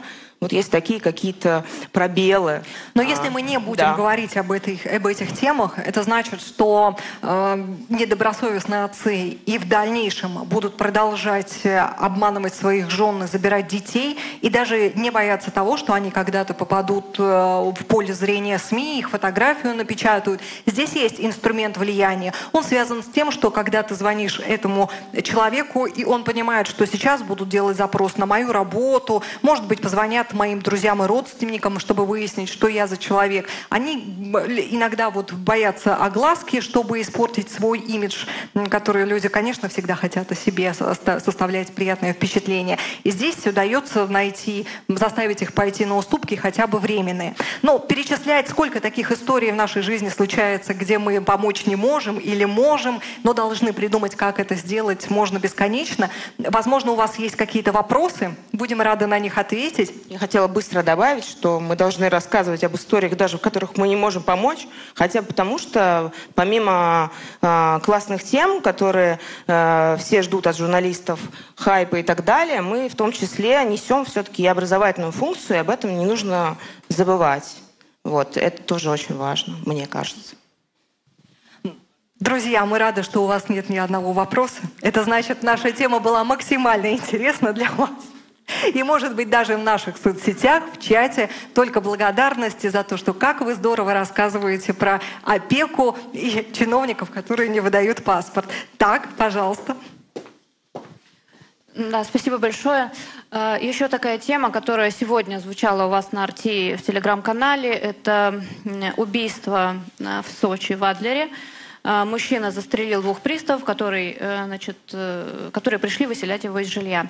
А, на первый взгляд, понятно, никто не оправдывает его поступок совершенно, но в Сочи очень тяжелая ситуация. Там э, Значит, мы знаем, да, эмеретинская низменность. Там в том числе. строятся дома, многоэтажные да, да. Э, дома, которые сдаются. Значит, люди приезжают с севера, не зная сочинских особенностей, покупают квартиры, э, получают на них документы и через полгода узнают, что дом сделан с нарушениями, разрешение на строительство отозвано.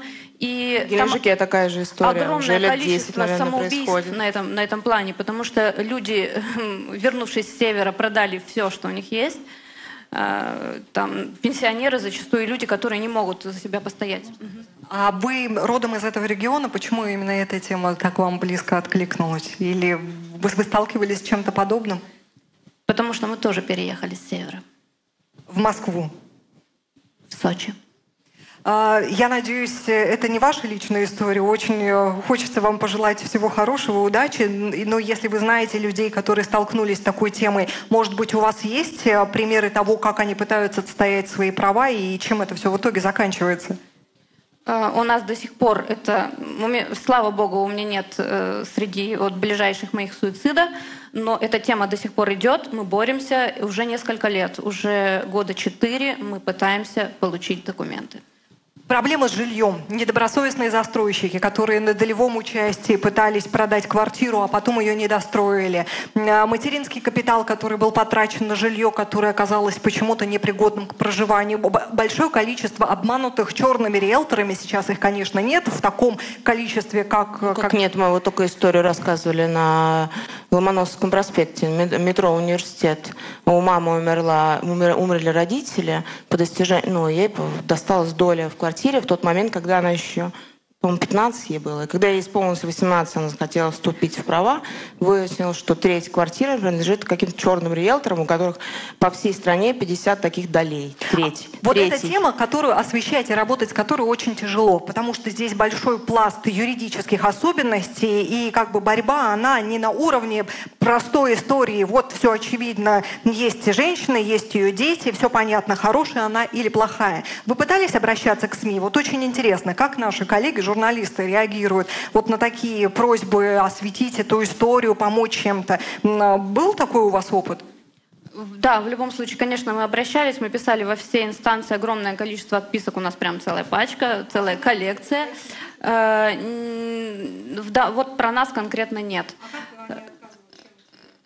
Журна... Нет, мы писали по инстанциям скорее, да, не, не, э, лично мы не писали журналистам, писали Жириновскому, потому что мы знаем, что он конкретно столкнулся, с... Э, кто-то из его окружения столкнулся с подобной проблемой, и он э, знает, и он периодически вступается вот за подобные какие-то решения вопросов.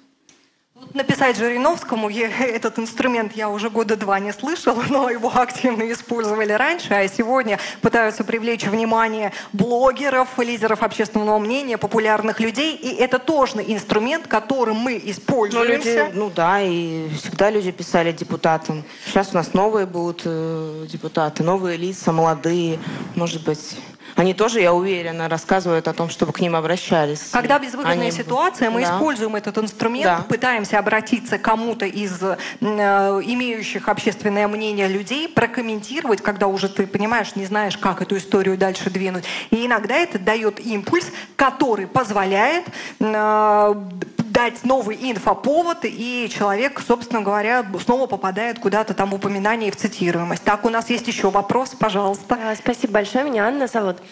Меня, знаете, меня, э, ну, во-первых, спасибо большое, да, за вашу работу, за то, что вы делаете, но, в принципе, вы собой какие-то функции или пробелы государственные вы закрываете. У меня в связи, ну, как бы своей работой так или иначе. У меня просто вопрос про общественные советы, да. А в какой-то момент мне казалось, что там больше было журналистов. Я не знаю просто, как это устроено, да, а потом их количество, ну, резко падало, да. Мы все знаем, что общественные советы — это так или иначе инструмент а, ну, скажем так, продвижение той или иной повестки, той или иной, а, ну, как бы... То есть Вы мне... имеете в виду Совет по правам человека при президенте, например? Ну, я имею в виду, да, в принципе, их же очень много, да, там они есть и на э, локальных уровнях. Или ОНК, люди, которые имеют право посещать э, места заключения. Да, то есть я говорю, вот, в принципе, ну, больше даже, на, наверное, об общественных советах и на локальном уровне, и на федеральном уровне, да, потому что, ну, я знаю, многие журналисты, они в какой-то, вот, mm-hmm. мне казалось, знаете, вот, наверное, лет а, ну, в десятых, короче. Вот, вот, вот угу. лет 10 назад журналистов было вообще Я думаю, больше. в десятых годах еще не были так хорошо развиты социальные сети. Да? Не было Инстаграма у каждой второй мамочки, и нам эти общественные советы, нашим коллегам, которые хотели да. в них вступить, были нужны для того, чтобы быть ближе к людям, к полю и получать эти истории. Сегодня, ну, а возможно... Я, знаете, поспорила бы, потому вопрос, что да. это все... В чем вопрос? У Можете? меня вопрос в том, да. что они вот вообще, ну, с, э, как инструмент влияния да, на ту же самую законодательную процедуру в России общественные советы, по идее, должны работать. То есть это как раз-таки не про собирание новостей с полей, а у вас уже есть эти новости вся эта боль, а вы там можете там, через общественный совет повлиять именно на, а, на законы. То есть у меня вопрос... А... Почему мы не вошли в общественный нет, совет, у меня вопрос например? просто, как это работает. Да, там приглашают журналистов или нет, или это больше ваша инициатива входить туда или не входить? И, в принципе, считаете ли вы общественные советы сейчас в данный момент а, источником действительно, чтобы на законодательном уровне что-то поменять? Честно Спасибо. говоря, я не могу вспомнить ни одного примера, когда журналисту общественный совет мог бы чем-то помочь. Ну, ну если вот... у тебя есть желание э, заниматься в каком-то степени политикой, ну, у нас есть коллеги, которые там, не знаю, Катя Винокурова, которая член СПЧ, в какой-то степени это тоже совет. Но вообще э, Совет правам человека, ну, хочу вас расстроить, ничего не решает. Они тоже пишут запросы, а по факту, ну, собирают круглые столы, а по факту-то что? Ну, то есть журналисты там просто, мне кажется, это мое личное мнение. Надевают пиджаки чиновников, и все. Ну, ну, то общем, есть, если у тебя есть амбиции какие-то, наверное, это может в каким-то степени тебе помочь. Если ты э, занимаешься то, о чем мы сегодня разговаривали, то здесь я не вижу в этом смысла, если честно. Потом сейчас каждый сам способен сделать свое медиа. Каждый из вас может ну, я думаю, у вас есть там Инстаграм, Телеграм-канал и так далее. Сейчас уже никак практически это не регулируется. Даже там, если сравнивать, там, не знаю, пять лет назад, вот когда я пришла там работать на Rush Today, и что сейчас, это вообще новый мир просто. Поэтому говорить про какие-то советы, ну не знаю. Но нам пока интересно по профессии, более интересно работать по прямой. Здесь как-то результат от своей деятельности сразу очевиден. А вот в общественных советах, э, ну, голос... баллотироваться куда-то, нет, это пока что... Мне кажется, сейчас э, просто реально там тот же YouTube работает гораздо эффективнее. Ну, смотрите, YouTube э, работает эффективно, если вы хотите что-то показать. Но даже если это люди, которые могут что-то поменять в законодательном уровне, это посмотрели, но не внесли в повестку, они могут ничего не поменять. Где, ну, по поводу Екатерины Винокуровой. Да, у нее потрясающая своя соцсеть, она делает реально очень много. Я, ну, я просто как бы, в принципе, там Э, я уверена, что абы куда, то есть в сущность ради в сущности, вот Екатерина Винокурова не пошла бы, да, то есть мне кажется, то, что мне просто вот интересно, например, то есть ее, она сама как-то вот туда пробилась, либо ее пригласили, потому что она освещала много таких Но проблем. здесь логика такая, чтобы как бы вот эту тему уже завершить да. и дать информацию, как, каким образом Екатерина могла попасть бы в совет. Я про... думаю, она сама лучше об этом расскажет. Нет, просто... Что вы у нее спросите, мы... Я у нее спрашиваю, да, просто у меня вопрос именно был как ну это ну, занимаешься какой-то одной и той же темой. Например, есть проблема с бездомными людьми. О том, что большинство из тех, кто просит милостыню на улице, наверняка ни для кого для вас не секрет, это не те, кто нуждается в помощи и им нечего есть. Это те, кого взяли в плен, отобрали документы и держат на даче, днем вывозят по электричкам гулять. Этот человек умирает, потому что он тяжело болен, но не лечится, и ему на смену приходят новые. Хорошо, что последние пять лет с улиц Москвы исчезли Мадонны, то есть поберушки с детьми. Но вот бабушки и те, кто бабушками наряжаются, по-прежнему остаются. Есть люди, которые разрабатывают эту тему. Они точно знают все фонды, все приюты, всех э, общественников, правозащитников, кто работает с этой темой. Всех, всех бездомных в Москве они знают, как, например, я была знакома в один момент с половиной Курского вокзала и точно знала историю почти что каждого, кто там живет пять лет. По доброй воле, как выходит, вышло в итоге, они там живут. И когда ты занимаешься одной и той же темой, ну, ты уже становишься экспертом, тебя приглашают действительно как эксперта куда-то, и дальше уже начинает развиваться следующая ветвь твоей карьеры, если ты этого хочешь. Но нам пока вот интересно по профессии. Ну да, тут вопрос Ходить, еще хочешь снимать, ли... находить и истории и так далее. Да, ну, коллеги, у нас в YouTube вопрос. С удовольствием. Да, я думаю, я немного переформулирую. Вопрос звучит, как, как много вам пишут и предлагают темы. Я думаю, интересно было бы послушать, вот какой процент действительно вы получаете от людей, которые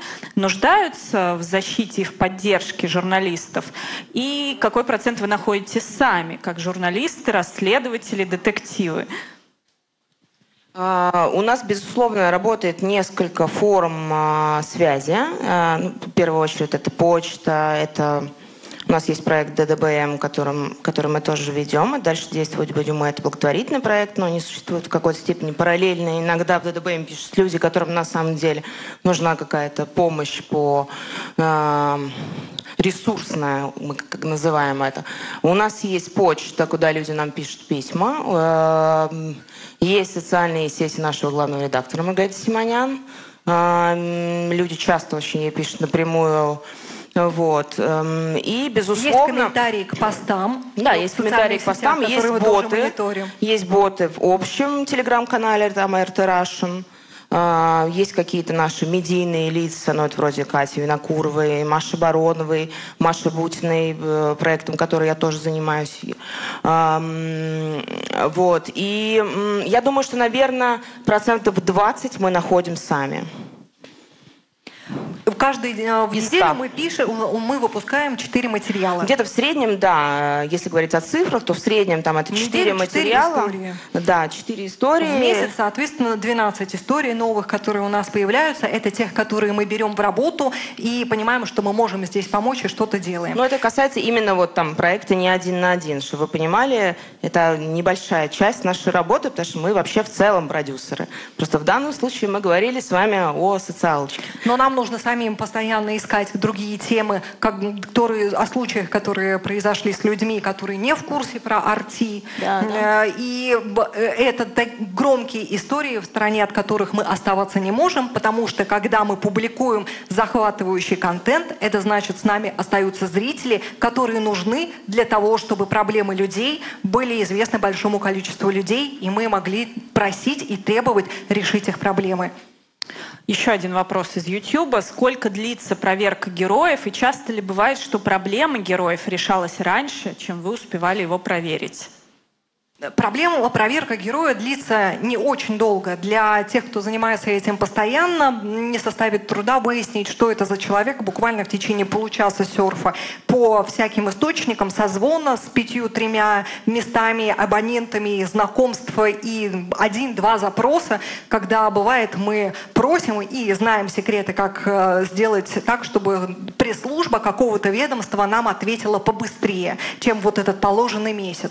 Поэтому обычно вот в нашей практике еще ни разу не было такого, чтобы мы проверяли, понимаете, проверка, о которой мы сегодня с вами говорили, это ведь обычный журнал, элемент расследователя, журналиста, работы расследования, а, которая происходит очень быстро. Это не отдел какой-то в МФЦ, куда приносят документы, потом кладут это в архивную папку, оттуда бабушка приходит, вносит в картотеку, там юрист через неделю позвонит, он сегодня до обеда работает. Нет, это все мы быстро выясняем. И проблемы, с которыми мы работаем, они, к сожалению, решаются намного дольше чем мы можем выяснить, э, как набитым своим э, пристреленным глазом, что там почем. Ну, на самом деле, отвечая на вопрос, бывает ли, что вопросы решаются раньше, чем мы проверили человека, это пожалуй, нет, проблемы, пожалуй, нет, потому что э, у нас особо нет конкурентов с точки зрения решения каких-то проблем, если говорить о медиа. Если говорить о заполучении героя, ну, это вечная э, борьба среди журналистов и э, ну, я вам не раскрою тайну, что очень много героев, которых мы делаем, потом почему-то оказывается у Андрея Малахова или там у Димы Борисова на диванах. Ну, это такой распространенный да. случай, когда происходит ЧП в городе, да. Но мы это не считаем как то, они что коллеги там, да, что-то сделали, потому что они просто сажают их на диваны, э, иногда они платят им за это просмотры, деньги, и э, на этом все заканчивается. жизнь. Да, но э, о конкурентах вот э, речь зашла. Бывает иногда, что э, Эх, потеряла мысль. Ладно, в общем, тоже интересная деталь, которая, может быть, э, вас развлечет. История с э, федеральными вечерними большими ток-шоу, которые охотятся за героями, попавшими в сложную ситуацию, особенно если эта ситуация прогремела на всю страну. Да, в каком-то регионе, да? Наш любимый. Ты приезжаешь в город, можем... да, в командировку, расследовать, выяснять, что же произошло, и там уже буквально битва из продюсеров каждой передачи, который, задача которых затащить этого героя к себе на программу, э, сделать так, чтобы он больше ни с кем не пообщался, и ну, быстрее его снять, взять комментарии, выдать в телеге, где угодно. Сейчас много очень возможностей, не обязательно да, долго монтировать на битака руками, как раньше это было. Да, и, собственно говоря, пока ты выясняешь, что и там происходит, уже соседи все поделили между собой гонорар этого телешоу и начинают говорить тебе, нет, мы не можем, мы переговорим после. Но мы не отступаем и человеку, который попал в беду, поможем, даже если он хочет это, чтобы произошло после программы э, сегодня вечером или прямой эфир. Иногда, кстати, в сговоре с э, вот этими э, нашими коллегами выступают и чиновники, которые рассказывают о том, что герой передумал или что-нибудь такое. Ты говорил, а говорил иногда на интервью? чиновников да? можно припугнуть тем, что, знаете, если вы сейчас нам не поможете и не объясните, как здесь все было на самом деле, не поднимете свои архивы и не дадите телефон тех, кто выходил в эту квартиру проверять, а что там произошло, то завтра мы знаем точно, к вам приедет от Андрея Малахова, журналист, Передаем привет коллегам. Это ничего не значит, что мы о вас плохо думаем. Но люди, бывают, чиновники понимают, что лучше по-быстрому все это выяснить и купировать проблему, нежели чем тебя будут делать главным отрицательным героем в программе, где есть своя драматургия. Да-да? Так? Угу. У меня вопрос к вам как специалистам, скорее больше продюсерам, нежели разбирающим социальные вопросы. Вот часто читаешь вакансии, и если ищут продюсера или редактора, там указан такой пункт, что нужна база горячих контактов в департаментах. Как, как ее вообще, эту базу взять? Это где... Нет, это и в Москве в том числе, в том и дело. Например, какое СМИ Ой, мне кажется, МИЦ известия, ну у них как бы это было указано где-то внизу, но это многие действительно. И ты задаешься вопросом, я вот сейчас перехожу с должности редактора на продюсера, где я этих людей возьму, как это вообще? Вы их можете легко найти на сайтах этих ведомств. В разделе пресс-служба указаны все их номера телефонов, а также есть база э, и контактов, которая называется «Надкол». Есть такой сайт «Надкол», где... Он платный. Но очень полезный. Но не очень дорогой, и там есть мобильные телефоны огромного количества людей. Слушайте, но тот же самый а, бот а, по пробиву личной информации в телеграм-каналах, которые мы сегодня употреб... упоминали, вы же не во зло будете использовать информацию. Если вы нашли пресс-секретаря, который не хочет брать телефон два дня, вы нашли его э, в социальную сеть, то как-то найти его контакт побыстрее вам получится. Ну а база горячих э, телефонов... Э, Можно я скажу? Это похоже на базу горячих телефонов каких-то подписчиков абонента, чтобы продать ОСАГО на следующий год. Нет, с этими ведомствами все это работает совсем не так, так что смело откликайтесь и говорите, у меня такая база есть. Тут еще вопрос, что э, типа какие задачи у коллег. У всех продюсеры разные бывают, везде к ним тоже требования разные. Вот у меня их тоже там порядка 10 человек. Вот. И каждый из них хорош в чем-то, в том, чтобы уговорить героя дать интервью только нам. Кто-то хорош в том, чтобы вообще найти героя и просто его, просто из подземелья его достать. А, но на самом деле самое сложное в данном случае это не контакты экспертов и пресс-службы, это самое простое. А, эти люди, они получают зарплату за то, чтобы общаться с нами, с представителями медиа. А, самое сложное это обычные люди, герои, которые и вы быстро установите взаимоотношения и контакт со всеми, кто нужен, кто работает по темам, которые вы ведете в ведомствах. Ну и потом, э, знаете, бывает даже вот э, контакты пресс-служб, это легко найти, они везде есть.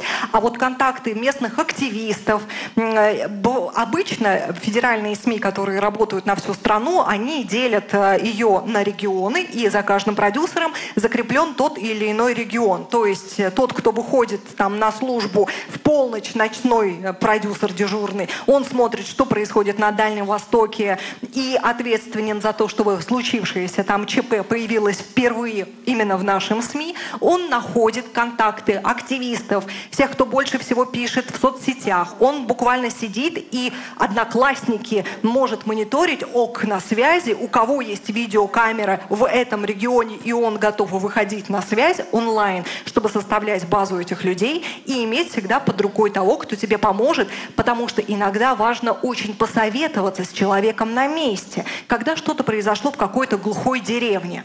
Ну вот как вы будете, пока вы до нее доедете физически, уже много времени пройдет, но рядом с каждой деревней есть школа, магазин и церковь. А их номера телефона почти указаны всегда на карте Google Map. И вы можете звонить туда. И, кстати, православная церковь очень надежный источник, когда батюшка всех своих на земле знает и может вам подсказать. Знаю того парня, у него вот это и вот это. Он вам, наверное, позвонил про это рассказывать. Так вот, мы ему год назад уже помогали так-то. И ты примерно начинаешь понимать, что там происходит на месте. То есть найти человека, который живет рядом с, со случившимся. Не так уж сложно в наше время. Но действительно, Google Map, он всегда помогает. Или сайт с объявлениями, где люди указывают свои точные адреса.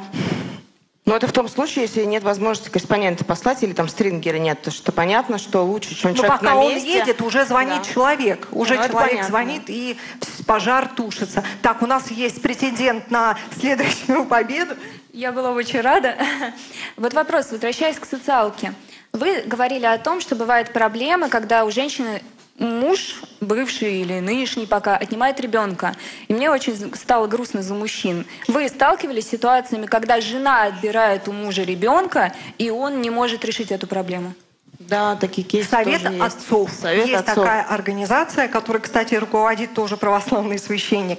И если вы работаете с этой темой отчуждения детей, то вы, конечно, знаете все организации, которые помогают и этим, и тем, и, но, соответственно, тоже можете, понимая, насколько вот в этих организациях люди, которым можно доверять, ты советуешься с ними, по, может быть, знают они этого человека или нет.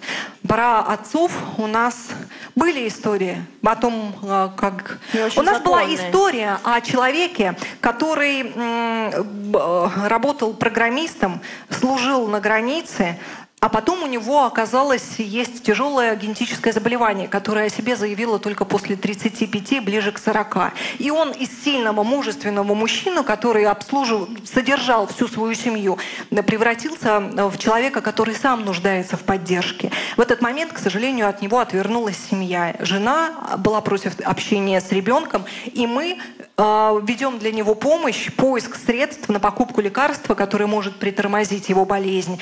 И публикуя историю его жизни как пример того, кто не сдается, и любящего отца, который и даже в такой ситуации ищет встречи с ребенком, мы видим, как и мать тоже начала реагировать на это, и уже не будучи так категоричной, от- решив отрезать раз и навсегда их друг от друга. Ну, безусловно, есть обратная история, конечно. Там, вы сейчас, может, будете удивлены, но вот сейчас там тема популярная домашнего насилия. Есть мужчины, которые от этого страдают. Не только женщины. Но это очень сложная тема. Там у нас еще один вопрос. Девушка. Здравствуйте еще раз. Да, меня Елизавета зовут. Спасибо большое. Очень интересно, очень круто. Вопрос лично к вам. А вы как к этому пришли? Почему вот именно эта тема? Почему помогать? Почему брать скучную штуку с документами, пытаться сделать ее интересной, привлекать к ней внимание, а не какой-то крутой репортаж супер интересных? Это, например, какой крутой репортаж? Ну вот, ну все равно, какой крутой? Например, с премией, где Оля Бузова будет? Или... Ну почему сразу Оля Бузова? А почему бы нет? И мы очень уважаем Олю. Не знаю, кто. Давайте не Ну, отвлечемся. Извините, занесло. Просто сегодня в Амхате или завтра будет премьера. Да. Поэтому она сегодня в повестке в очередной раз оказалась, знаете, на... Сегодня репетиция. Ну, какой интересный? А, господи, ну это же как назови интересный фильм. И Я поняла вопрос, я готова ответить. Давай сначала я отвечу, Ну, потом хорошо. Аня. Ну, давайте. Только не Питерский экономический форум, пожалуйста.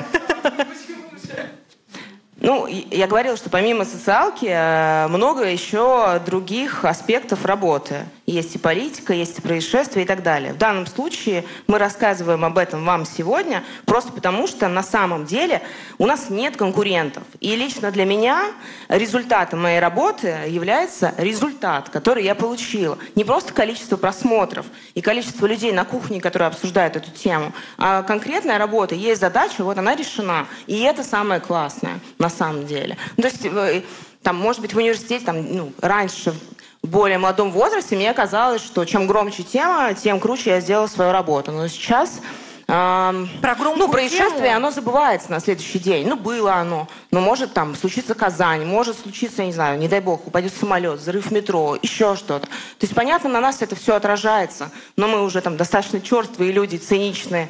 Ну, это Дело в том, такие что про детали профессии, да? громкую тему- Но вот это приносит э, удовольствие на самом деле.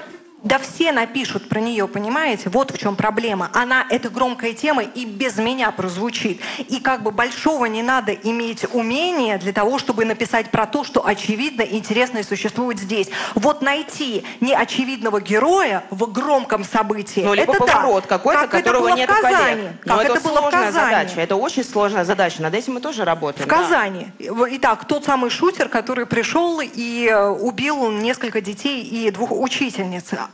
Когда мы работали в командировке в этом городе, выяснилось, что в колледже, где учился этот мальчик, аналогичная история произошла, ну почти похожая история произошла с другим парнем. Ровно год назад, за В один этот день же до. день. И мальчик, который учился в том же колледже, где и этот шутер, а, он э, немного изменился в сознании, начал говорить те же самые вещи про то, что я Бог, э, как мы видели на видео его допроса. И он просто покончил жизнь самоубийством и никого не расстрелял.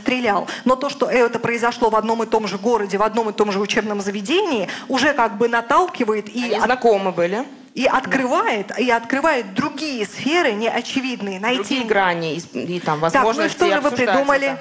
Но я имела в виду интересные события не в смысле то, что громкое, то, что точно привлечет внимание, а то, что интересно там, ну, лично для себя, там, например, э, какое-нибудь супер крутое научное открытие или э, поехать в какое-то место необычное, там, природное явление, например, не знаю, там, э, лава стала фиолетовой, там, извержение вулкана. Ну, в общем, какое, что-то такое прикольное, интересное, в чем можно там поучаствовать, что самому для себя Классные командировки – это, конечно, сахар и мед на сердце любого журналиста. М, э, конечно, поехать на вулкан интересно. Не знаю, я это в отпуске делала. Но мы будем с удовольствием ждать ваши репортажи э, и следить за ними. Почему именно вы выбрали? У меня-то вообще другая... Если честно, мы делаем и то, и то. Вот про лаву и вулкан, например, мы делали Про репортаж. делаем, и про все, про все. Про вулкан мы многое. делали очень классный репортаж, как русские, которые живут в Рейкьявике, едут смотреть на вулкан, Да, жарят да, там да. шашлыки и относятся вот э, к вновь проснувшемуся вулкану в Исландии глазами русского человека. Вот такой вот неочевидный для всех может быть. И про Телеграм рассказываем, как безопасно себя вести, что вас не взломали. Ну, всякое. А про что бы вы хотели? Кстати, ну давайте, помогите теперь вы нам, коллеги. А, Мы для вас старались. Давайте, подскажите, какие еще темы интересные, где мы могли поискать? Что вы нам могли подсказать, в какую сферу обратиться? Так, и только ту бабушку не предлагайте, пожалуйста. У меня как бы и предложение, и вопрос. Как ограничивается ваша деятельность с точки зрения социальной сферы? Например, я знаю, была ситуация, когда на одном конкретном рынке покупалась продукция для детского сада, и потом впоследствии у детей были сальмонеллы. То есть это вас касается конкретно тема, или вы работаете там социальная сфера с человеком одним и не группой? Но если Роспотребнадзор не отреагировал э, экстренно на эту ситуацию, то мы напишем запрос, позвоним и спросим, а как, почему они этого не сделали, и точно ли в детском садике сразу вот эти дети получили отравление. И если как бы здесь дети тяжело болеют, лежат э, в инфекционке, а никто так и не дал нам ответа, конечно, мы будем с этим в том числе и разбираться. Да, здравствуйте, меня зовут Алексей, э, я из, я из Волгограда, и в этом году совершилась, э, к сожалению, не очень приятная э, вещь э, с мельницей, которая находится в центре города. Э, Дело в том, что часть южного фронтона этой мельницы обвалилась, и, соответственно, поднялась шумиха. Это было 16 марта, как я уже сказал, этого года. А, Как только стал изучать э, остальные источники и смотреть, как давно тянется эта проблема, оказалось, что об этом говорили с 2010 года. И в целом проблема по сохранению многих э, памятников, она э, остается. Э, Также есть разные проблемы именно по сохранению этой памяти. И то, что не уделяется внимания, то есть... Понятное дело, может быть, тема нашумевшая, но вопрос здесь заключается, почему на них не обращают внимания. И э, вопрос также в том числе и э, в законодательстве. Я столкнулся э, с такой проблемой, что некоторые моменты, э, казалось бы, здание, в здании, например, любом, допустим, э, это здание пусть будет историческим, э, надо просто максимально, например, э, штукатурку, просто, ну, там, я не знаю, просто заменить. И э, есть лепнина, например, в этом здании, которую надо отреставрировать. Казалось бы, простые работы, которые может сделать обычный маляр, например, штука- э, штукатурку, э, просто новую э, нанести. Ну, это э, чисто технический труд, э, с которым может справиться практически любой маляр. И сделать лепнину. А законодательство э, подведомственное э, Министерству культуры, оно не разграничивает эти понятия и усложняет этот процесс, э, в соответствии с чем э, многие не хотят браться. Вот интересна ли вообще такая тема по сохранению памятников и по решению таких проблем?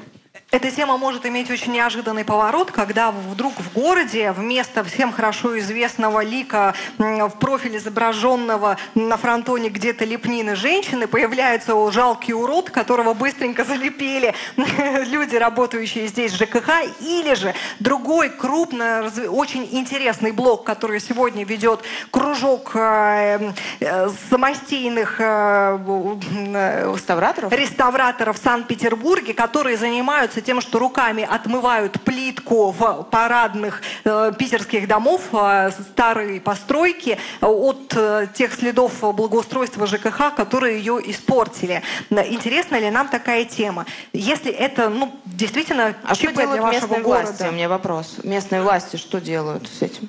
Местные власти... Да, каким, какая у них реакция и действия их? Э, после того, как это произошло, э, говорилось э, то, что, как обычно, хватает средств, хотя э, о том, что средства были э, заложены, говорилось еще и в 2012 году, и был проект по консервации этого объекта. И, э, Это значимый объект для города? Значимый, он находится в центре, непосредственно с панорамой музея Мне кажется, панорамы ваши журналисты битва. должны были в этом случае поступить так, и наверняка они подобное что-то делают.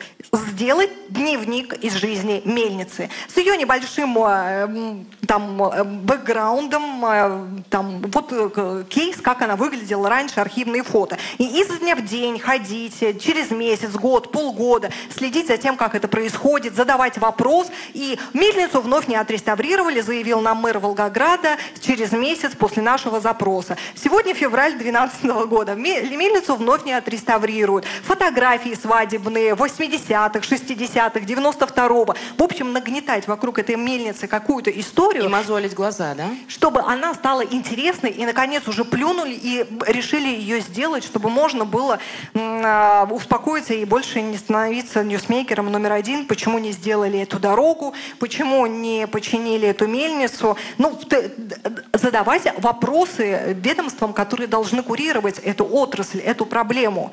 Все время задавать изо дня в день. И так эта мельница станет мемом, как когда-то стала станция метро в Омске, которая линия состоит из одной станции.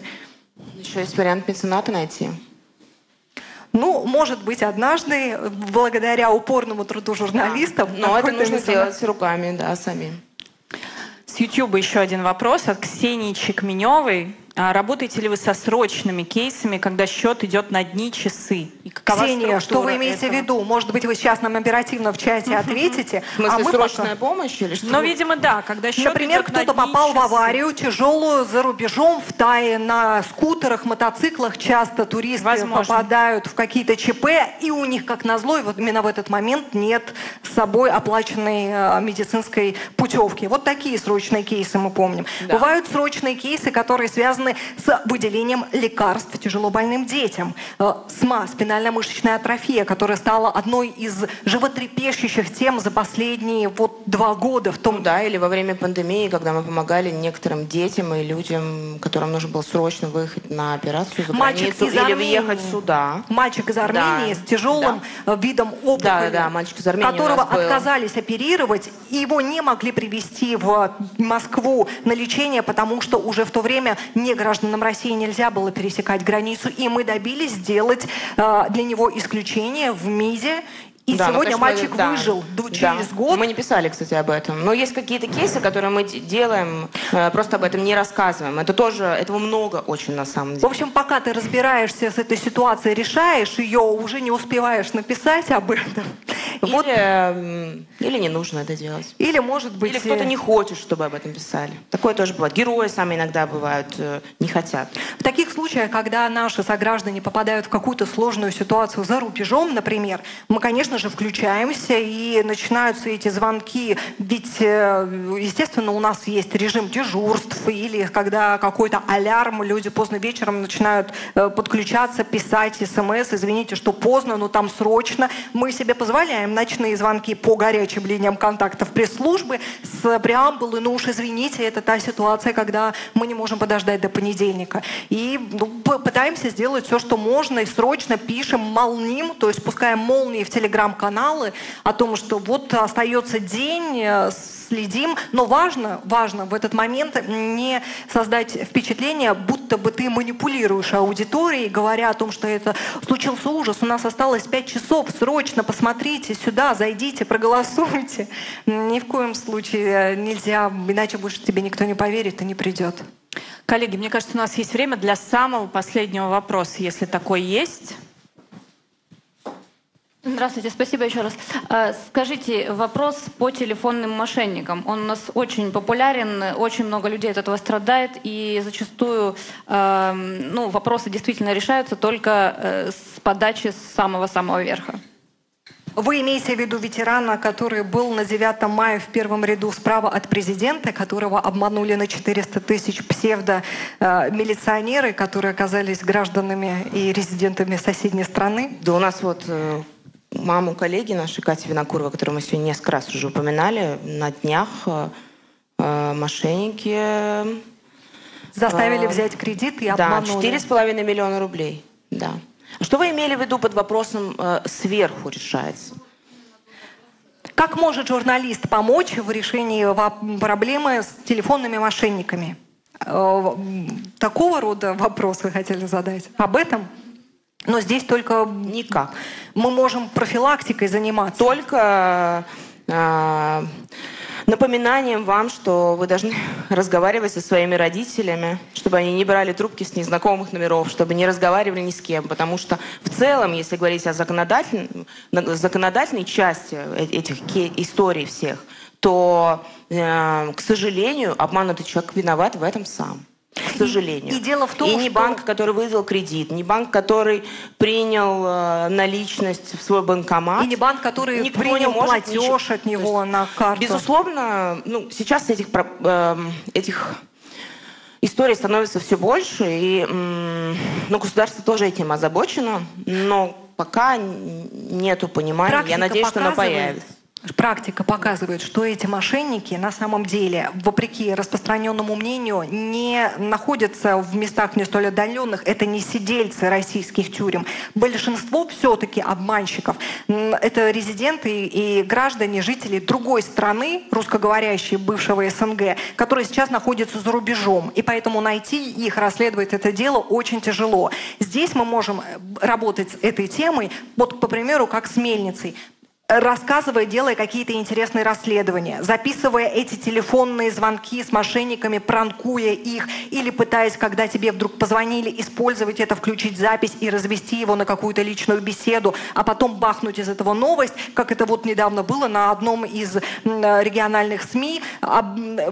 Сотрудница лже-центра рассказала журналисту НГС, что на самом деле пришла сюда, потому что ее выгнали из института. И дальше короткая история, зарисовка о том, вот как это это произошло, проводить какие-то эксперименты, я не знаю, ну, в общем, все, что есть вокруг этой темы, для того, чтобы обратить внимание интересным способом, что есть эта проблема, и ее нужно беречься. Еще рассказывать людям, что когда они подписывают всякие бумажки и подписываются на всякие там, э, не знаю, скидки, когда вам хотят предложить какую-нибудь карту, вы оставляете свой email, телефон, это все из этой сферы. Никогда не забывайте. И одна из, кстати, статей... И безопасно ведите себя в интернете, потому что это все потом к нам возвращается, в том числе таким образом. Дело Сегодня о... так, а через два года может быть придумано что-нибудь новенькое, мы не знаем. Ну и вот интересная история о том, как а, женщина, признанная недееспособной, имеющая психиатрическое заболевание, регулярно получает в организациях микрозайма кредиты, которые приходится выплачивать ее дочери.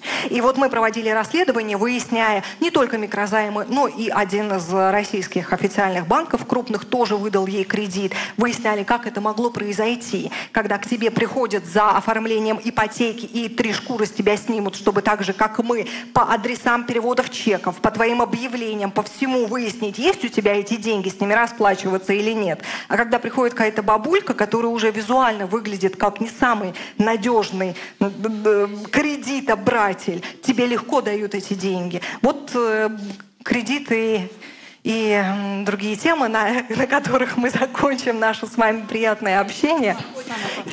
Но с чего мы начали, да, кольцевая композиция, с чего начали, тем мы закончим. Итак, пожалуйста, слово за защите, извините. Страшного. Я как раз не по поводу котиков, по поводу тем, которые можно освещать. Это раздельный сбор мусора и сортировка его. У нас стоят прекрасные контейнеры, но никуда не обучает население, как нужно сортировать и как нужно все делать. Какой вообще в них смысл, если мы не умеем, не умеем их толком сортировать. А главное провести расследование, а после того, как мы разложили по трем корзинам, это собирают все в одну или нет? И, кстати, сюжеты и видео о работе мусороперерабатывающих линий заводов тоже очень интересные. Известны случаи. Да, это вопрос бизнеса, кто с этого что зарабатывает. Мусоросжигательные заводы, сортировочные центры, а, Люди, экология. рядом с благоухающими да, регионами. Ну, вопрос посвящения людей в это, это скорее в данном случае, там, мне кажется, вопрос к чиновникам, потому что я вот знаю, что в Австрии к этому людей 20 лет приучали, чтобы они вообще начали думать о том, как сортировать мусор. Вот.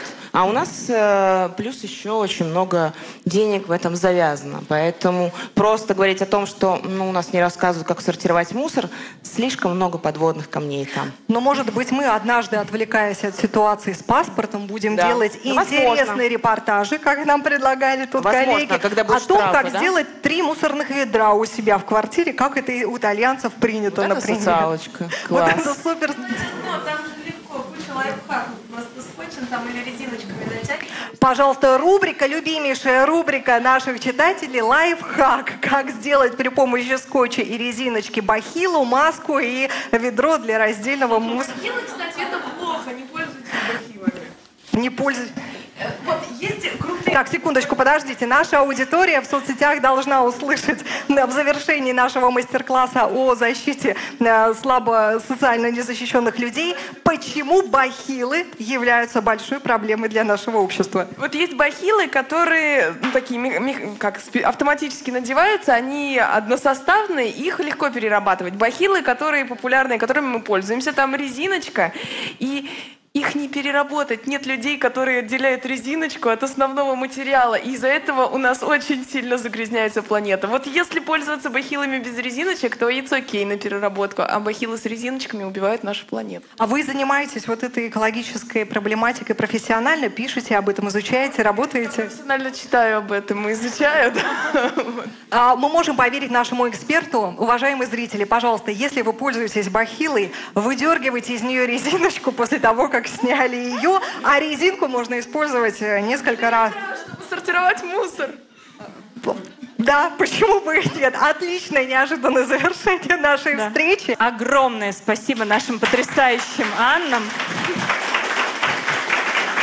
Ребята, на самом деле, спасибо вам, что у нас есть такая возможность пообщаться с вами, услышать э, отклик со стороны читателей и понять, правильно ли мы все делаем, или можно как-то по-другому даже скорректировать свою работу. И, пользуясь случаем, тоже хотим использовать к себе на пользу вот эту нашу встречу. Да, Анна? друзья, мы на самом деле всегда в поисках э, молодых э, креативных умов. Поэтому если вдруг кто-то хочет работать с нами в команде, тут есть у нас некоторые еще наши коллеги сидят, и мы даже не просим продюсированием и так далее, конечно, мы просим вас пройти какой-нибудь тест, а, Но что будет очень сложно. И школу РТ обязательно.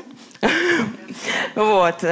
Пишите нам, э, собственно, соцсети, Телеграм, Фейсбук, э, Контакт. Будем рады. И если у вас есть какая-то история, и вы знаете о человеке, которому нужна помощь, или особенно про дедушку с котами, я вас очень прошу, вы знаете, кому обратиться, куда писать. Будем ждать от вас интересных историй. Всем спасибо, друзья. Хорошего вечера.